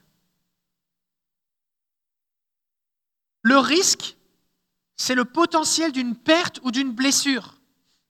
Si par exemple je vous dis, ah, j'ai un, investissement, mais c'est risqué, qu'est-ce que ça veut dire? Bah, Ça se peut que tu perdes ton argent. Un jour, j'ai investi des actions à la bourse. J'étais jeune étudiant, j'avais pas beaucoup d'argent. Et j'ai mis l'argent que j'avais dans des actions qu'on m'avait dit que c'était une bonne idée. J'avais des amis qui avaient gagné de l'argent avec ça. Fait que j'ai voulu essayer. Et j'ai perdu 60% de mon capital en l'espace de quelques jours. Et qu'après ça, je les ai revendus et ça m'a servi de leçon à vie. Quand il y a un risque, ça se peut que tu perdes. Quand il y a un risque, ça se peut que tu, te blesses, que ce soit dangereux. Il y a une notion de danger. Parce qu'en tant que croyant, on doit vivre des vies qui prennent des risques. On doit aller au-delà de ce qui est possible.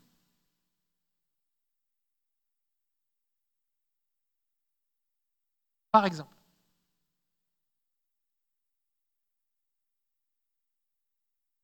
j'ai entendu des témoignages, je pense qu'on a quelqu'un à l'église, il n'est pas là aujourd'hui.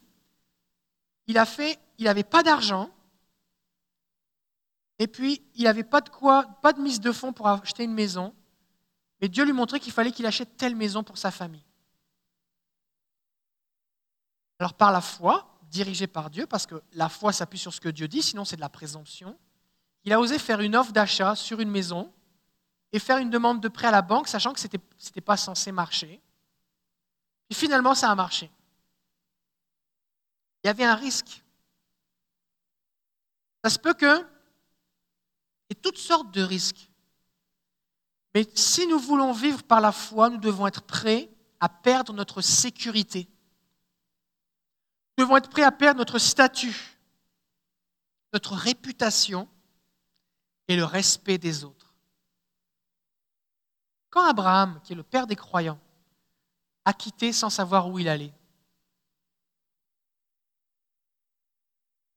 imaginez que là Dieu vous dise, je veux que tu déménages. Où Seigneur? Je te montrerai.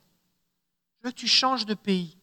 Ah ouais Et on va où Seigneur? Je te montrerai. Mais je vive comment? Qu'est-ce qui va se passer? Pas de sécurité.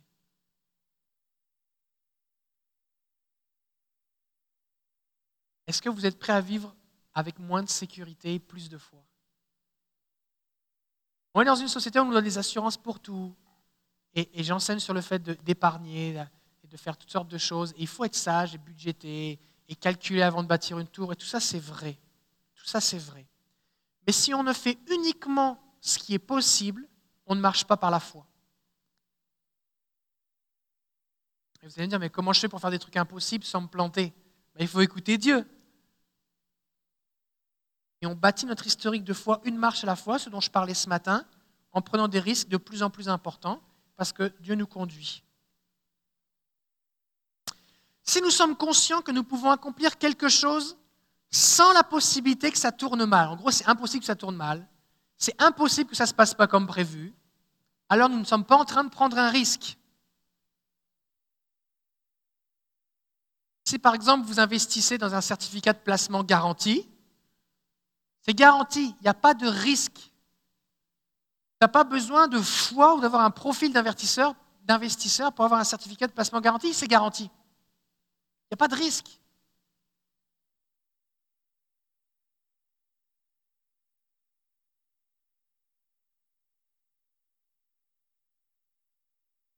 Le risque et la foi se démontrent uniquement quand nous sortons de notre zone de confort pour entrer dans la dimension de ce qui semble impossible. En tant que chrétiens, si nous pouvons accomplir quelque chose par nous-mêmes, alors nous ne pouvons pas dire que nous avons pris un risque. Vivre la vie surnaturelle de Dieu requiert un partenariat entre le risque que je prends et la puissance de Dieu. Ce n'est pas le risque tout seul qui, fait, qui crée le surnaturel. C'est le risque associé à la puissance de Dieu. Mais le risque que je prends par la foi déclenche le surnaturel.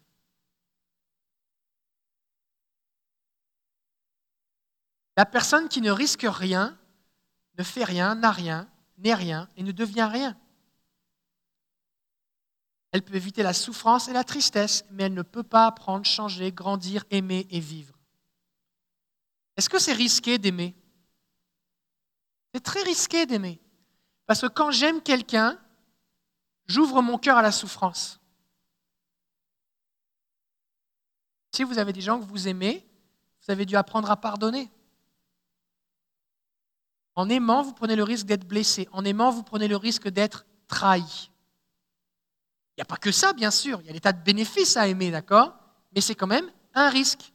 Et c'est pour ça que les gens qui ont été blessés ou traumatisés des fois dans des relations vont décider de se protéger et de mettre des barrières qui vont devenir comme une prison parce qu'ils ne veulent plus prendre le risque d'être blessés.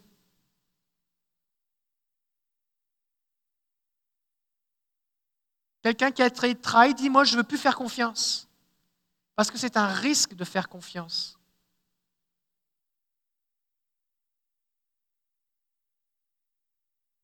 J'ai fait sur le Top Chrétien une formation qui s'appelle Entendre la voix de Dieu. Il y a près de 8000 personnes qui sont en train de la suivre. Il y en a 1960 qui l'ont terminé déjà à date. Et j'ai accès, les gens écrivent à la fin un témoignage de ce qu'ils ont vécu. Et il y a un témoignage notamment qui m'a interpellé. Il y a une personne qui dit C'est la première fois que j'ai osé dire Dieu m'a dit, et j'ai vu la puissance de Dieu à l'œuvre. Alors je ne sais pas de quoi il s'agit exactement, mais la personne avait, alors qu'elle a appris à écouter Dieu, elle a osé dire Voici ce que Dieu m'a dit.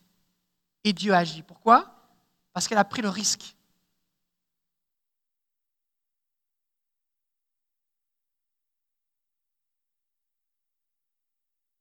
Ok, on va prier pour Ivana. Elle a un problème sous les côtes. Elle habite à Paris, je pense. Et euh, elle a un problème sous les côtes depuis plus de 20 ans. Alors on va prier pour elle maintenant. Elle nous suit en direct présentement. Fait qu'Ivana, on va prier pour toi maintenant. Alléluia. Seigneur, on te prie de venir couvrir Ivana maintenant. Et on déclare ta bénédiction sur elle au nom de Jésus. On te prie, Père, de venir la couvrir de ton nom. Parole dit que tu viens, que tu as la guérison sous tes ailes. Viens, Saint-Esprit, et couvre-la au nom de Jésus. Relâche ta puissance. Au nom de Jésus, que la douleur cesse. Que les tissus soient régénérés maintenant. Au nom de Jésus, que les muscles soient régénérés demande à la flammation de cesser. Merci Seigneur. Merci Saint-Esprit parce que tu viens toucher Ivana maintenant, tu agis dans son corps.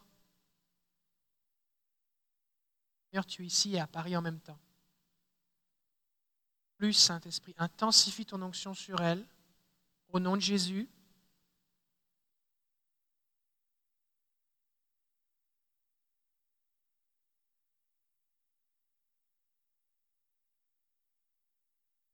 Alléluia. Merci Seigneur.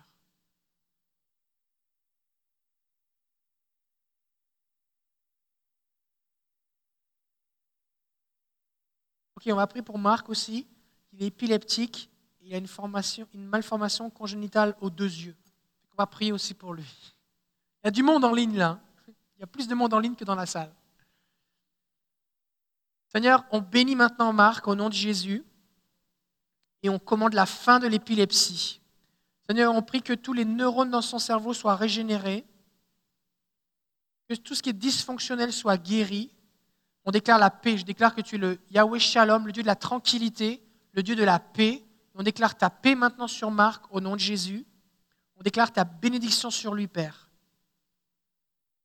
Seigneur, on prie pour des yeux purifiés, que ces yeux reprennent leur forme normale au nom de Jésus. Il voit de près, de loin, clairement, distinctement.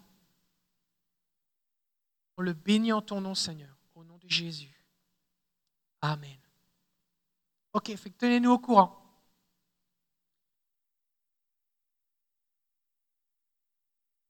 Le risque, c'est comme un investissement. Si tu as un petit risque, en général, tu n'as pas un gros retour sur investissement. Par exemple, tu prends un certificat de placement garanti, tu vas avoir un intérêt à 1% ou 0,75%, c'est ridicule. Maintenant, si tu prends quelque chose de très risqué, par exemple, si tu acceptes de prêter de l'argent à quelqu'un qui a été refusé la troisième chance au crédit, et que c'est un intérêt à 50%, alors là, c'est risqué, parce qu'il y a de fortes chances que la personne ne te rembourse jamais. Sauf que si elle te rembourse, c'est 50%. D'accord? La mafia, ce qu'ils font, c'est qu'ils prennent un risque, mais ils s'assurent de ne plus avoir de risque en allant te taper. Pour être sûr que tu rentres. Si tu ne payes pas en argent, tu vas payer avec tes dents, mais tu, vas payer. Ils essaient de limiter le risque. D'accord? Mais ils mettent des gros taux d'intérêt. Donc ça veut dire quoi?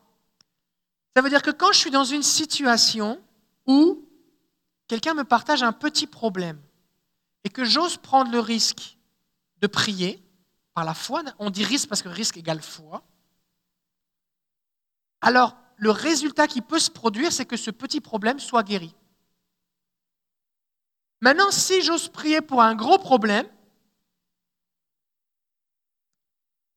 le risque, c'est quoi? C'est qu'on va se moquer encore plus de moi, parce qu'on va se moquer encore plus de moi que je dis que Jésus peut guérir un gros problème.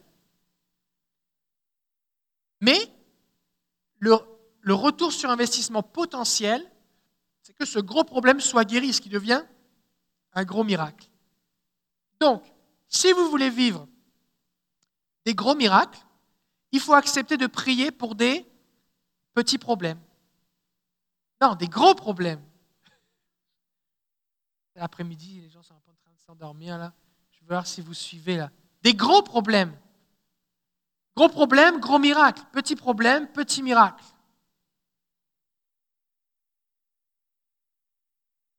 Ok.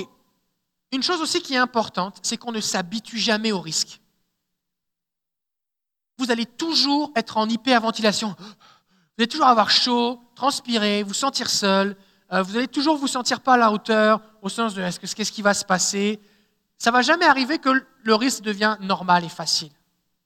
Par contre, ce que vous pouvez faire, c'est décider que ces sensations ne vous arrêtent plus.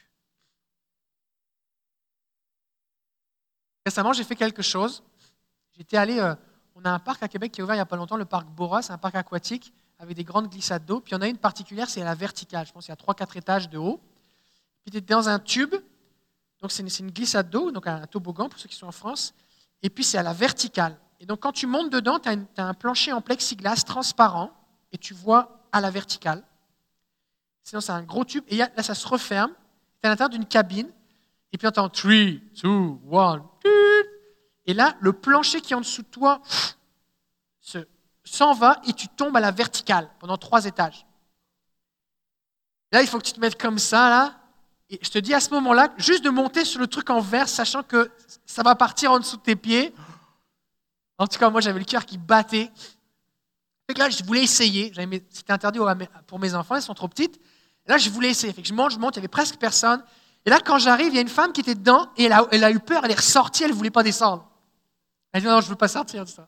Là, je dis ok, ok, vas-y, vas-y, vas-y. Là, je me mets ok. Là, je dis comme, allez, maintenant, parce qu'après, peut-être je vais vouloir sortir aussi. Et là, j'y suis allé.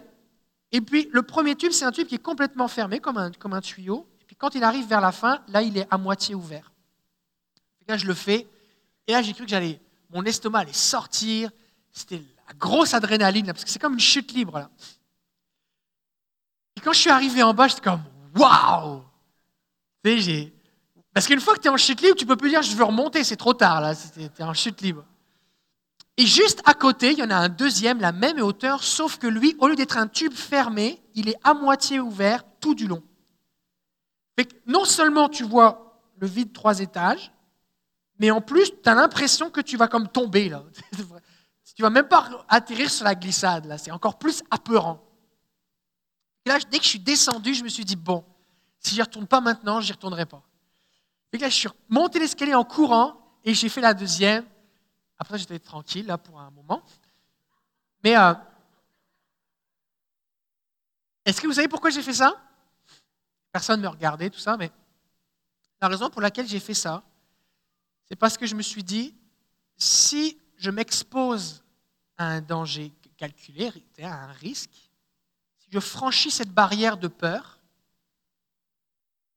ben, je vais évoluer avec moins de peur. C'est comme ce matin nous disait Simon. Là maintenant, je suis moins stressé quand je prie pour quelqu'un parce que je suis habitué à prier pour des gens. Et il y a toujours une première fois où tu franchis un obstacle.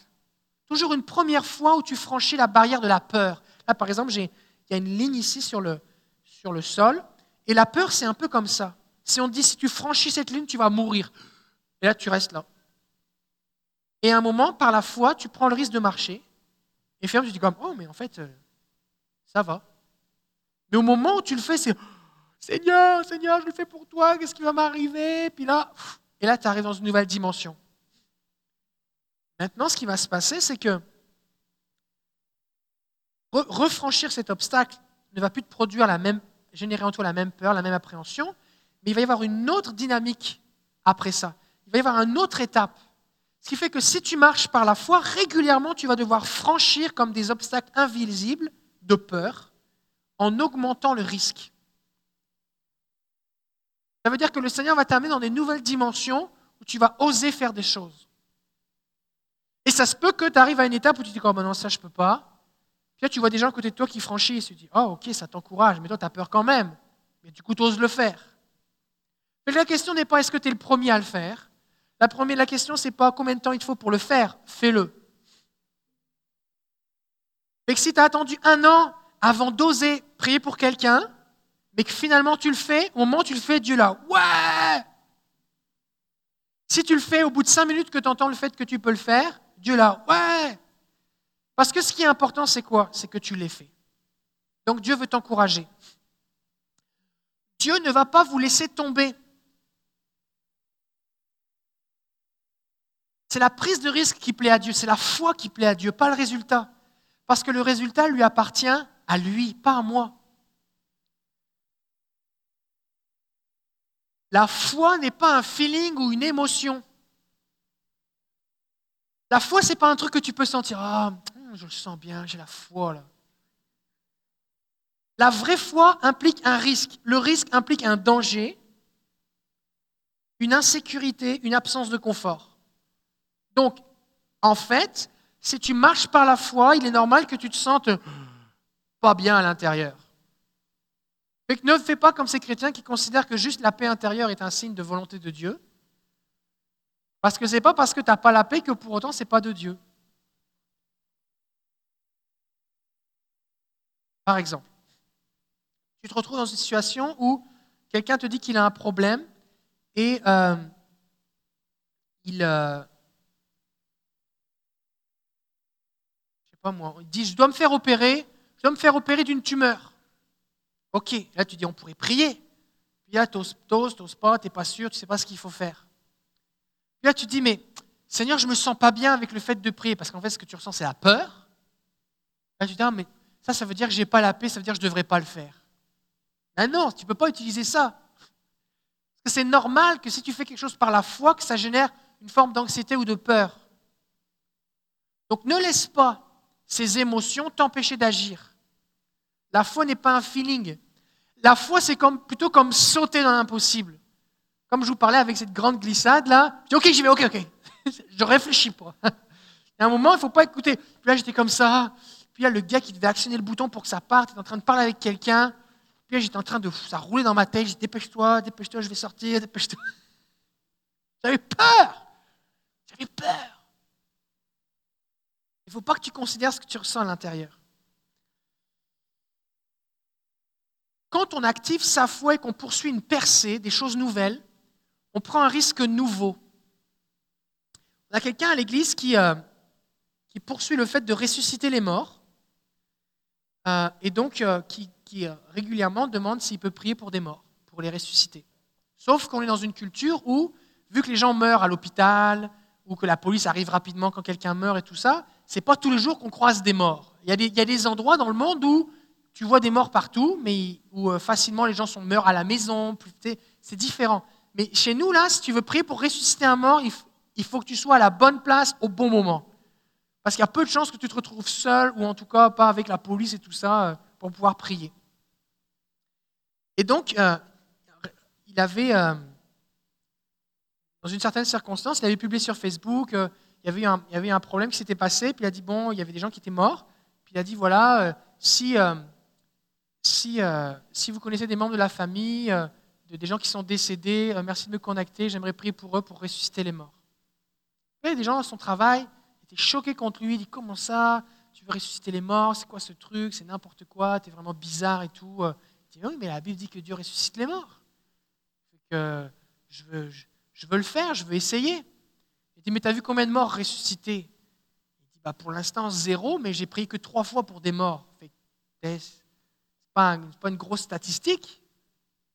Il, dit, mais me partageait qu'il y, a un homme qui s'appelle David Hogan, c'est un missionnaire au Mexique, c'est un Américain. Leur statistique, c'est qu'à peu près une personne morte sur dix pour laquelle ils prient ressuscite. Ils ont fait des statistiques. Tous les gens pour qui ils ont prié, tous les gens qui ont ressuscité, c'est à peu près 1 sur 10. Là, ils se disaient, bah, moi j'ai pris pour 3 seulement, fait que je ne suis pas encore dans les statistiques. L'idée, c'est quoi? C'est que plus le problème est gros, plus le miracle va être gros, mais plus ça te demande un gros risque. Mais si tu perces, tu essayes, au bout d'un moment, Dieu va honorer ta foi.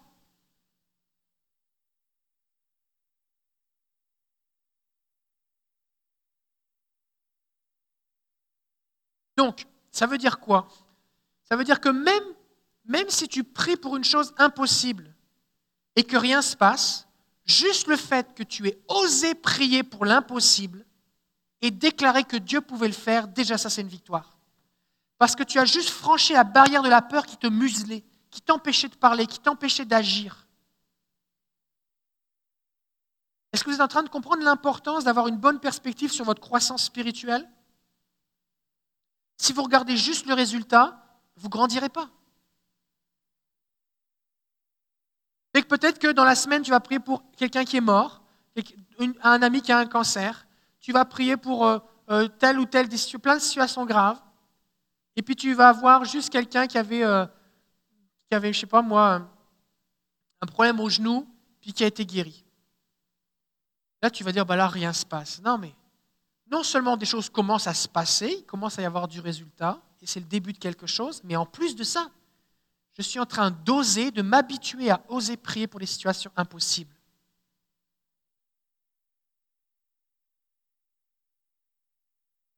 Si vous avez essayé quelque chose de nouveau, célébrez votre courage. Et d'où l'importance d'être en, communauté. D'où l'importance de pouvoir vous encourager avec quelqu'un. Et j'ai essayé ça. Waouh, super. C'est important de comprendre que Dieu prend des risques. Est-ce que vous croyez que Dieu prend des risques? Il prend des risques avec nous. Ah Est-ce que vous réalisez ça un petit peu? Dieu nous équipe pour qu'on puisse remplir notre responsabilité à le représenter, lui et son royaume sur la terre. Il dit, vous êtes mes ambassadeurs. Nous, on est les ambassadeurs de Dieu.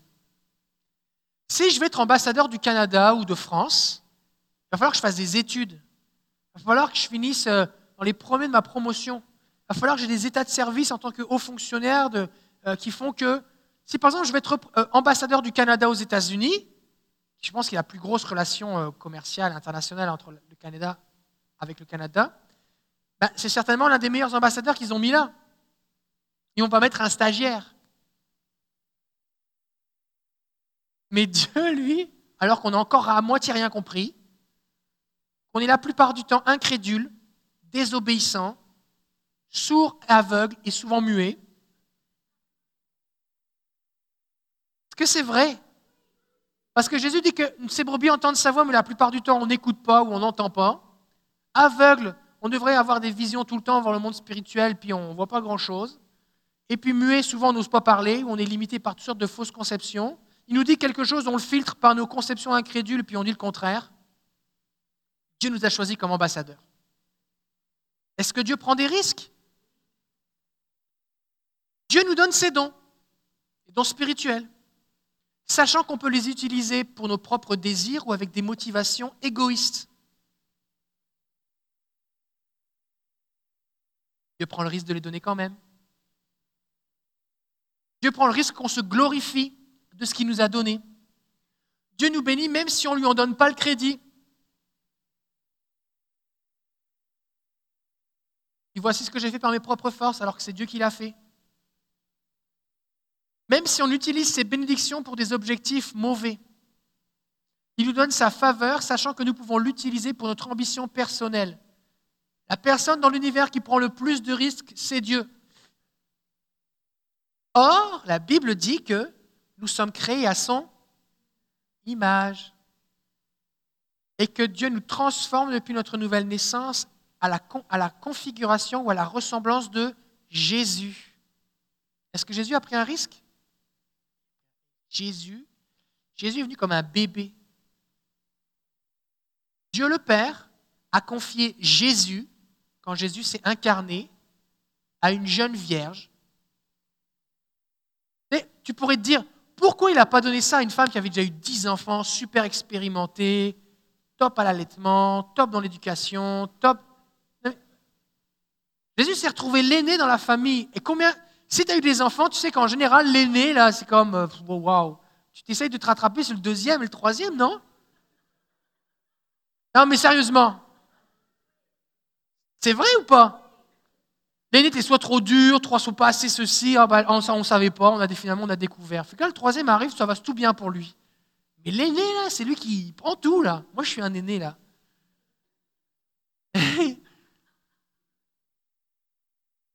Jésus a pris un risque.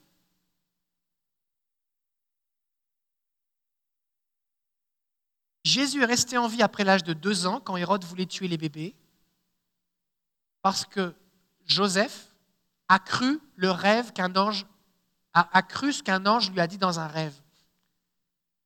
Moi, il me semble que si, si j'avais été Dieu et que j'avais dû protéger mon fils précieux qui est censé sauver le monde entier, ben, j'aurais envoyé une escorte d'anges, j'aurais transporté Joseph, je l'aurais mis dans un bunker souterrain avec Jésus. non, il dit, bon, dans un rêve, euh, Joseph, il faut que tu t'en ailles parce qu'ils vont tuer Jésus. Judas se réveille, il prend ses affaires et il part. Mais s'il n'avait pas fait, Jésus serait mort.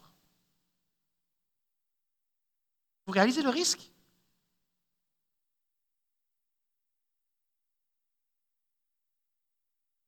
Donc, puisqu'on est créé à son image, il nous donne aussi la capacité de prendre des risques, si Dieu le fait lui-même. Par exemple, la prophétie. Est-ce que ça arrive que des prophéties qui concernent le futur ne s'accomplissent pas? Oui, ça arrive. Pourquoi? Parce que les prophéties sont conditionnelles. On n'est pas des robots.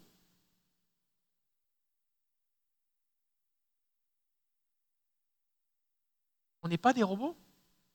Si je dis par exemple, voici ce que le Seigneur déclare sur ta vie, voici ce que tu vas faire, voici le plan de Dieu pour ta vie, tout ça mais que tu fais exactement le contraire, ça se peut que ça ne se manifeste pas.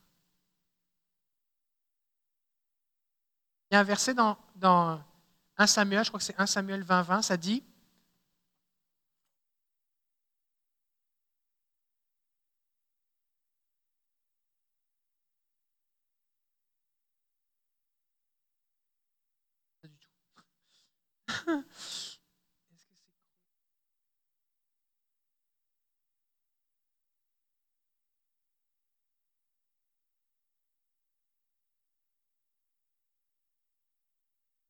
deux chroniques.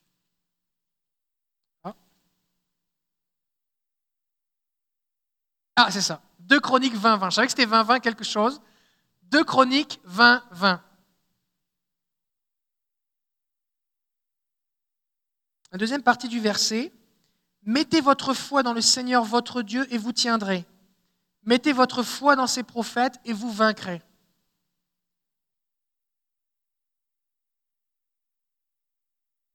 Ça veut dire quoi? Ça veut dire que ce n'est pas parce que quelque chose est prophétisé que ça va arriver. Il faut que je fasse confiance à ce qui a été prophétisé. Il faut que je me positionne. Et si on regarde un petit peu le contexte ici, c'est Josaphat qui est, qui attaqué, le roi de Juda, et le prophète va dire Envoyez les chanteurs pour louer le Seigneur, et vous allez avoir la victoire. Donc la prophétie, c'est que vous allez avoir la victoire, il y avait des conditions, et ils ont accepté de faire confiance au prophète et ils l'ont fait et ça s'est produit. Maintenant, s'ils ne l'avaient pas fait et qu'au lieu d'adopter la stratégie de Dieu, eh bien, ils avaient fait autre chose, ça ne se serait pas passé.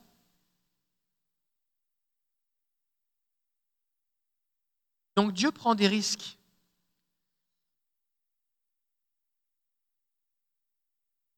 Un truc qui m'a marqué quand j'ai lu euh, la biographie de Renard Bonquet, c'est que à un moment, il pose la question à Dieu et il dit Oh, Ivana nous dit que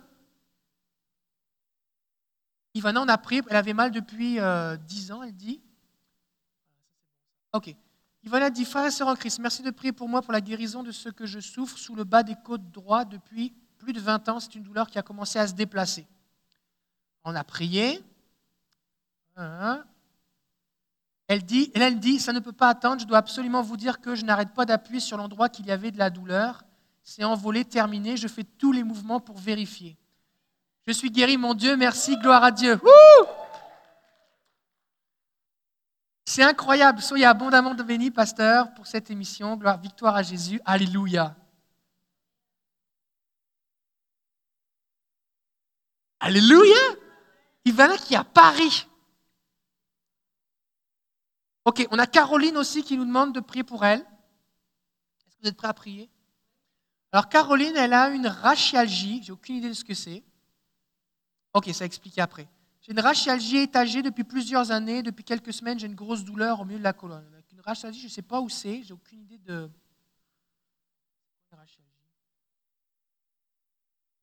Quelqu'un a une idée de où, est-ce que ça peut être mal? Au niveau du rachis, peut-être, non? Rachialgie, Un, douleur siégeant au niveau de la colonne vertébrale. Ok, elle a mal au dos. Quand tu pries pour les malades, tu apprends des mots, hein, je te dis. Découvre des trucs qui ne savaient pas que ça existait. Ok, est-ce qu'on est prêt à prier pour Caroline, c'est ça? Ok, Caroline, on va prier pour vous maintenant. Je ne sais pas où elle est, Caroline, mais euh, elle est présente. Jésus va la toucher, il sait où elle est. Ok. Seigneur, on te bénit pour ce que tu as fait dans le corps de Ivana maintenant. On te donne toute la gloire, Jésus. Tu es tellement grand, tellement puissant. Merci, Jésus. Seigneur, on te bénit pour cette douleur qui est partie, qui ne va plus jamais revenir, parce que tu es le Tout-Puissant et ce que tu fais, c'est définitif. Et maintenant, Seigneur, nous prions pour Caroline. Et on déclare maintenant, Caroline Clergeon, et on déclare maintenant que son dos est guéri. Seigneur, je te prie de venir réaligner sa colonne vertébrale, que chaque vertèbre, chaque disque soit réaligné, reprenne sa position, sa forme, son volume, sa taille normale, au nom de Jésus. Que tous les nerfs qui, partent et qui parcourent sa colonne vertébrale soient relâchés, guéris, que l'inflammation cesse au nom de Jésus, que ce qui est coincé soit décoincé, que ce qui est usé soit recréé au nom de Jésus, que ce qui est manquant soit créé au nom de Jésus. On déclare ta bénédiction maintenant sur son dos, que tous les muscles qui viennent pour compenser sa douleur eh bien, que l'inflammation cesse au nom de Jésus. Merci parce que tu touches pas seulement Caroline maintenant, mais aussi les autres personnes qui écoutent cette vidéo et qui ont mal au dos, et ta puissance vient maintenant sur eux alors qu'ils saisissent par la foi et qu'ils reçoivent. Merci Saint-Esprit parce que tu viens sur eux. On te donne toute la gloire, Père. Alléluia. On te donne toute la gloire, Jésus. On te bénit, Seigneur. Gloire à Jésus au plus haut des cieux. Tu viens et ta guérison est sous tes ailes. Tu es le Tout-Puissant. On t'élève, Seigneur. On te bénit. On te donne toute la gloire. Au nom de Jésus, sois élevé, sois exalté, que tes anges soient relâchés, que ta guérison, la puissance de la guérison soit relâchée dans le corps de Caroline et de tous ceux qui ont mal au dos maintenant. Au nom de Jésus, Père. Amen. Amen. Oh, Caroline, elle est au Havre. Le Havre, c'est en Normandie. C'est là où on fait du camembert. OK. Euh, fait que tenez-nous au courant, Caroline, de ce que vous vivez. Saint-Esprit est en train d'agir sur vous. Euh, je ressens la présence de Dieu là. Je pense que Dieu est en train d'agir là dans son corps. Là. Euh, qu'est-ce que je disais? Là, j'ai mes notes, et là, j'ai tous les gens qui chattent en même temps sur YouTube. Là, je suis pas mal en, multitâche.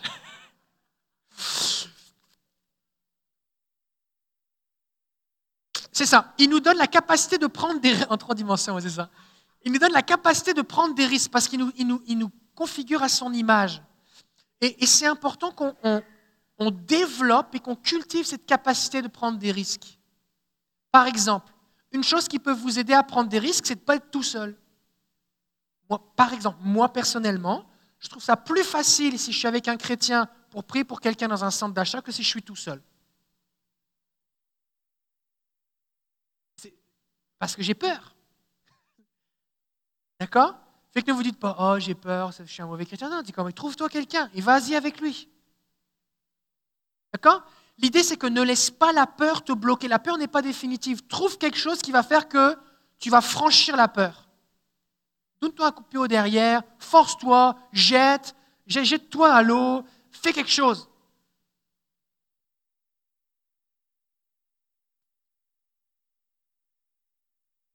Vivre une vie de foi, c'est un peu comme rentrer dans une piscine. Comme si vous aimez nager dans l'eau, à la piscine? Vous aimez aller à la piscine? Faites-moi un petit signe, vous allez à la piscine. La semaine dernière, je suis allé dans une piscine à Sainte-Hyacinthe avec mes enfants. L'eau était à 31,2 degrés Celsius. C'était chaud, tu rentrais, c'est comme.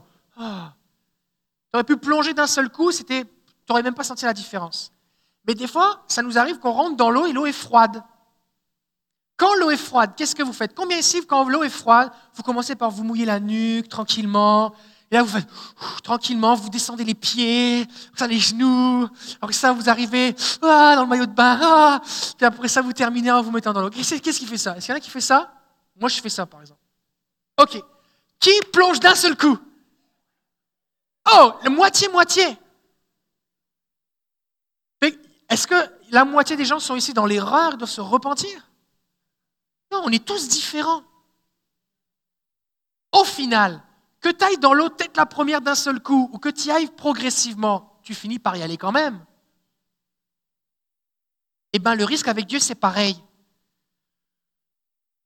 Il y a des gens, on leur dit, tu peux aller prier pour les gens dans la rue. Ils disent, OK, c'est parti. Ils vont dans la rue et ils abordent tous les gens dans la rue. Et ils vont prier pour des milliers de personnes dans l'espace de quelques semaines. Les gens qui font ça. Parce que c'est qui ils sont. Il y a des gens, ça, c'est comme, comme trop, là. C'est comme sauter dans l'eau d'un seul coup. C'est comme, ils disent, je vais mourir si je fais ça.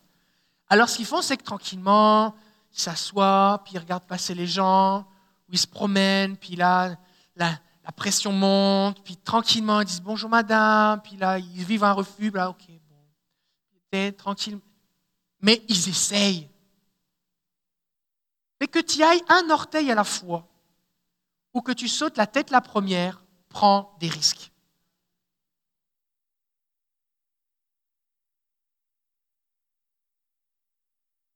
Alors c'est important de ne pas se comparer. Parce que le risque n'est pas le même suivant la personne.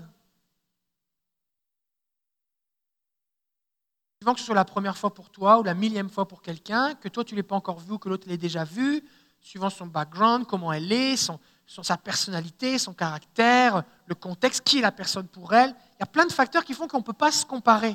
Fait que ne dis pas, oh, mais c'est facile, t'es es bien bête, qu'est-ce que tu devrais faire? Ça, ça ne m'encourage pas si tu me dis ça. Célèbre, encourage la personne, accompagne, gars, on va le faire ensemble.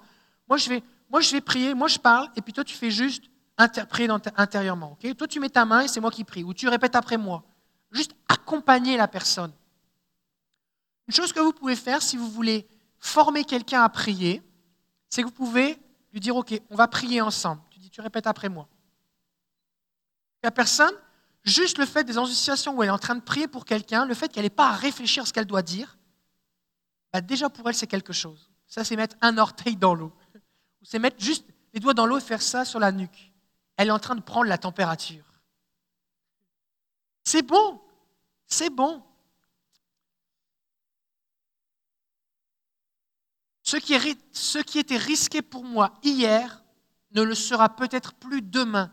Donc je dois continuer de repousser les limites de l'incrédulité. Quelqu'un a dit, c'est T.S., je ne pense pas que c'était un chrétien, j'ai lu sa biographie, je pense pas, mais T.S. Eliot, qui a été prix Nobel de littérature, a dit Vous devez aller trop loin pour découvrir jusqu'où vous pouvez aller réellement.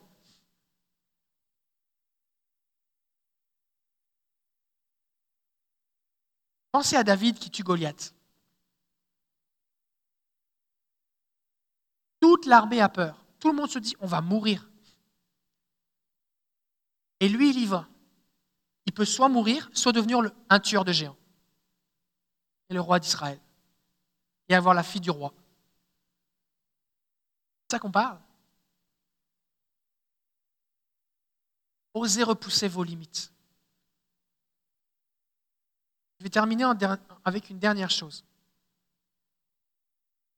À l'école, on a trois axes. Le premier axe, c'est l'inspiration. On partage des témoignages, on raconte ce que Dieu fait, on est inspiré. Soif, on commence à avoir du feu dans notre cœur. Inspiration. La deuxième chose, c'est la formation. On vous communique l'enseignement, on vous communique les bonnes ressources, des documents gratuits, des livres, toutes ces choses-là. Mais la troisième chose, c'est l'activation.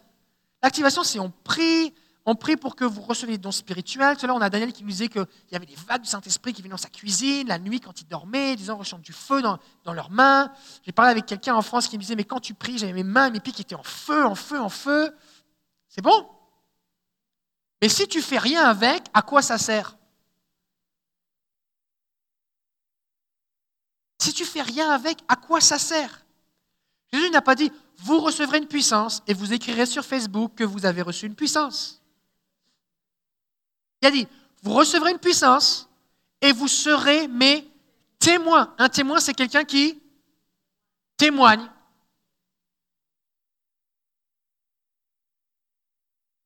Donc c'est important que vous fassiez quelque chose avec. Vous pouvez avoir des expériences merveilleuses avec Jésus aller à des conférences partout à travers le monde, lire des livres incroyables, avoir des études bibliques ointes. Vous pouvez recevoir des, des, activations, des transferts d'onction et des dons les uns après les autres. Mais à un moment, vous allez devoir décider de prendre un risque. Personnellement, quand on déclare qu'après pour nous, le 1er août 2012, et que la puissance de Dieu est venue sur moi et sur mon épouse, une semaine plus tard, je me suis retrouvé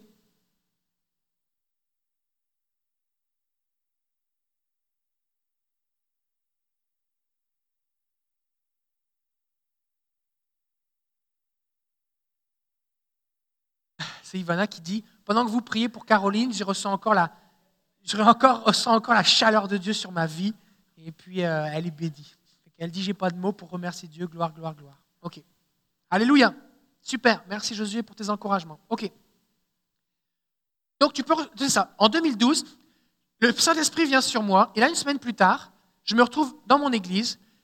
Et j'avais prévu, avant de partir à Las Vegas, j'avais prévu de prêcher un message sur la belle-mère de Pierre qui est guérie. Et le texte, c'est simple, c'est Jésus arrive chez Pierre, elle est malade, elle a la fièvre, Jésus menace la fièvre, la fièvre la quitte, elle se lève et elle les sert. Ça, c'est le texte d'introduction de mon message. Et le titre, c'était Jésus guérit. Pendant que je suis en train de lire ça, assez rapide, je ressens une forte douleur dans le genou. Et là, je sais que je sais parce que j'ai lu, parce que j'ai cru, parce que j'ai eu soif, parce que je suis allé chercher, et tout ça, que c'est une parole de connaissance. Sauf que j'ai encore jamais prié en public pour une parole de connaissance. Jamais de ma vie. Jamais. J'ai juste vu des vidéos de gars qui le font. Là, j'ai 400 personnes devant moi, dont certaines au balcon. Les spots, tout ça. Et là, je dis euh, Jésus guérit. Et là, intérieurement, intérieurement, ça roule. Je ne sais pas quoi dire. Alors je dis Jésus guérit, c'est mon titre. C'est marqué en gros derrière sur l'écran. Jésus guérit. Et ma femme me regarde, elle se demande ce qui se passe. Et là, je me dis, OK, qu'est-ce que je fais? Est-ce que je prends le risque d'oser dire j'ai une parole de connaissance, Dieu veut guérir quelqu'un? Ou alors, je fais semblant de rien et je continue mon message. Et là, je me dis, Seigneur, tu pourrais au moins attendre que j'ai fini de prêcher pour me demander de faire un truc pareil. Parce que je me dis, mais, mais si je me plante là, mon message est fini là. Tu comprends? En plus, c'était le premier dimanche que j'étais officiellement le pasteur principal intérimaire de cette église. Les gens me connaissaient avant, mais c'était comme la rentrée, quoi. Et là, j'ai dit, waouh. Et là, dans ma tête, plein de choses passent. Et là, je me souviens que j'ai lu Bill Johnson qui dit qu'à un moment, il a dit, Seigneur, je renonce à ma réputation. Si tu n'es pas prêt à ce que des gens se moquent de toi, jamais tu prendras de risque. Ok, j'ai dit, Seigneur, j'ai fait cette prière, Seigneur. Je renonce à ma réputation. Fait je ne peux pas te dire que vont penser les gens. J'ai dit que je n'avais plus de réputation. Ok, c'est un argument qui n'est pas valable. Ça, je dis, qu'est-ce que Après ça, je me dis, mais si j'attends au moins, peut-être je pourrais juste noter ça et je vais le dire à la fin du message. Sauf que j'ai lu que c'est plus efficace si tu le dis au moment où tu le ressens. Ça fait que l'argument n'est pas recevable. Et là, je commence à avoir le cœur qui bat, qui bat. Je me dis, ah, là, je me dis, mais je crois que je vais exploser là. Et là, je me dis, mais j'ai jeûné 21 jours pour avoir plus du Seigneur. J'ai fait 6000 km, je suis allé à Las Vegas, j'ai dépensé des milliers de dollars avec ma famille juste pour aller, pour recevoir quelque chose. Et que je ne vais pas laisser juste la crainte m'empêcher, sinon jamais je vais le faire. Alors j'ai sauter. Et là, j'ai fait le gars, super en contrôle, genre, c'est normal pour moi, tout va bien. J'ai comme, j'ai, j'ai fait comme Bill Johnson quand il prie sur les vidéos. Le gars est là tranquille. Ok, il y a des gens ici, vous n'avez plus de cartilage dans le genou, on va prier. Dieu va recréer des cartilages dans votre genou parce que euh, il le fait tellement souvent que on est habitué.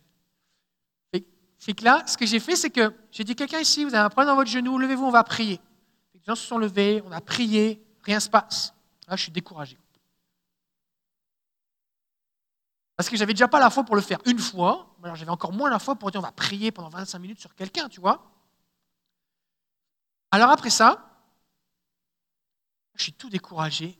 Je dis, personne, vous ne ressentez rien, pas de chaleur, c'est pas mieux. Les gens disent.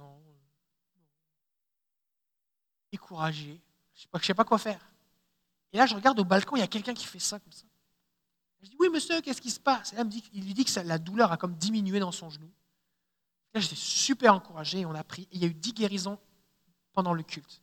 Notamment, il y avait une dame, c'était en 2012, il y avait une dame qui avait été opérée en 1996 d'une hernie discale et qui ne pouvait plus plier sa jambe gauche. Et puis, euh, la chaleur de Dieu est venue sur elle, elle a été guérie. Euh, euh, des, trucs sont passés. Donc, non, mettre plein de cœur. Donc, ce qui s'est passé, c'est spécial comme habitude de faire ça. Et donc, j'ai pris un risque. Et le truc, c'est ça. Ce que je veux vous partager, c'est quoi? C'est que peu importe ce que tu es allé chercher, ce que tu as lu, ce que tu as jeûné, les révélations, ce que tu as compris, peu importe tout ça, à un moment, il faut que tu prennes un risque. Et ça, c'est pour tout le monde. Il n'y a pas ceux qui, ça fait peur et puis ceux qui non, c'est facile. Ça, c'est pas vrai. Tout le monde prend un risque. Tout le monde. Ça vous encourage, hein? J'aimerais terminer avec une dernière phrase. La ténacité, la persévérance est une démonstration de foi. Le fait que vous osiez prendre un risque et le prendre encore jusqu'à avoir une percée est une preuve de votre foi. Et la foi plaît à Dieu. La foi attire Dieu et Dieu récompense ceux qui le cherchent. Alors j'aimerais prier pour vous maintenant, pour que vous puissiez euh, franchir, peu importe l'étape dans laquelle vous êtes rendu, que ce soit de juste prier pour votre conjoint, que ce soit prier pour un membre de votre famille, un collègue de travail, quelqu'un dans la rue, que ce soit prier pour quelqu'un qui a mal aux cheveux, ou que ce soit prier pour quelqu'un qui a un cancer, Peu importe le niveau d'où tu pars, il faut bien partir de quelque part, d'accord? Prie pour moi, j'ai mal aux cheveux. Ok. Quelqu'un j'ai... Non mais vous rigolez, mais quand est-ce qu'on m'a raconté ça? Je crois que c'était à Sherbrooke, quelqu'un a raconté ça. C'était quelqu'un qui avait des... C'était une femme africaine, oui, je crois que c'est à. Une femme africaine qui avait des tresses et ça avait été tressé tellement serré que ça lui faisait des douleurs partout sur le cuir chevelu. Et là, quelqu'un a demandé qu'on prie pour elle tellement elle avait mal et la douleur est partie. Elle a senti un relâchement dans ses cheveux. Donc elle avait mal aux cheveux. Donc ça marche aussi. Ça marche aussi. Vous vous moquiez, hein? Ça marche aussi. Bon, on va prier pour que vous puissiez passer à un autre niveau, d'accord? Et je vous donne comme travail pratique d'ici la prochaine fois. Là, on est au mois de mars. Au mois d'avril, on va avoir Luc Dumont. Donc euh, la prochaine session de l'école ici, ça va être avec Luc Dumont et on va spécifiquement encore parler de la foi. Et Luc Dumont, c'est un homme de foi, il a vécu plein de trucs. Fait ce qu'on va faire ensemble, c'est qu'on va faire une, comme une interview. Il va raconter plein de témoignages et je vais l'interviewer, on va raconter plein de témoignages, ça va être super édifiant. Donc, votre travail pratique, ici la prochaine fois, c'est de prendre un risque. Essayez quelque chose, jette-toi. Tu peux aller au parc Bourage, sauter dans la glissade pour t'entraîner si tu veux. Trouve une façon mais prends un risque, d'accord? Et on va partager, on va célébrer ceux qui ont pris des risques le mois prochain. Pour ceux qui nous suivent sur Internet, c'est pareil. Prenez un risque, essayez. Euh, allez écouter les autres enseignements. On a plein d'enseignements, la parole de connaissance, la guérison, le discernement des esprits, avoir des visions, entendre la voix de Dieu, les rêves, tout ça. Tout est disponible gratuitement sur le site de l'école, écolemsf.com. Et vous allez grandir. Dieu veut vous utiliser. Amen. On va se lever pour terminer en priant.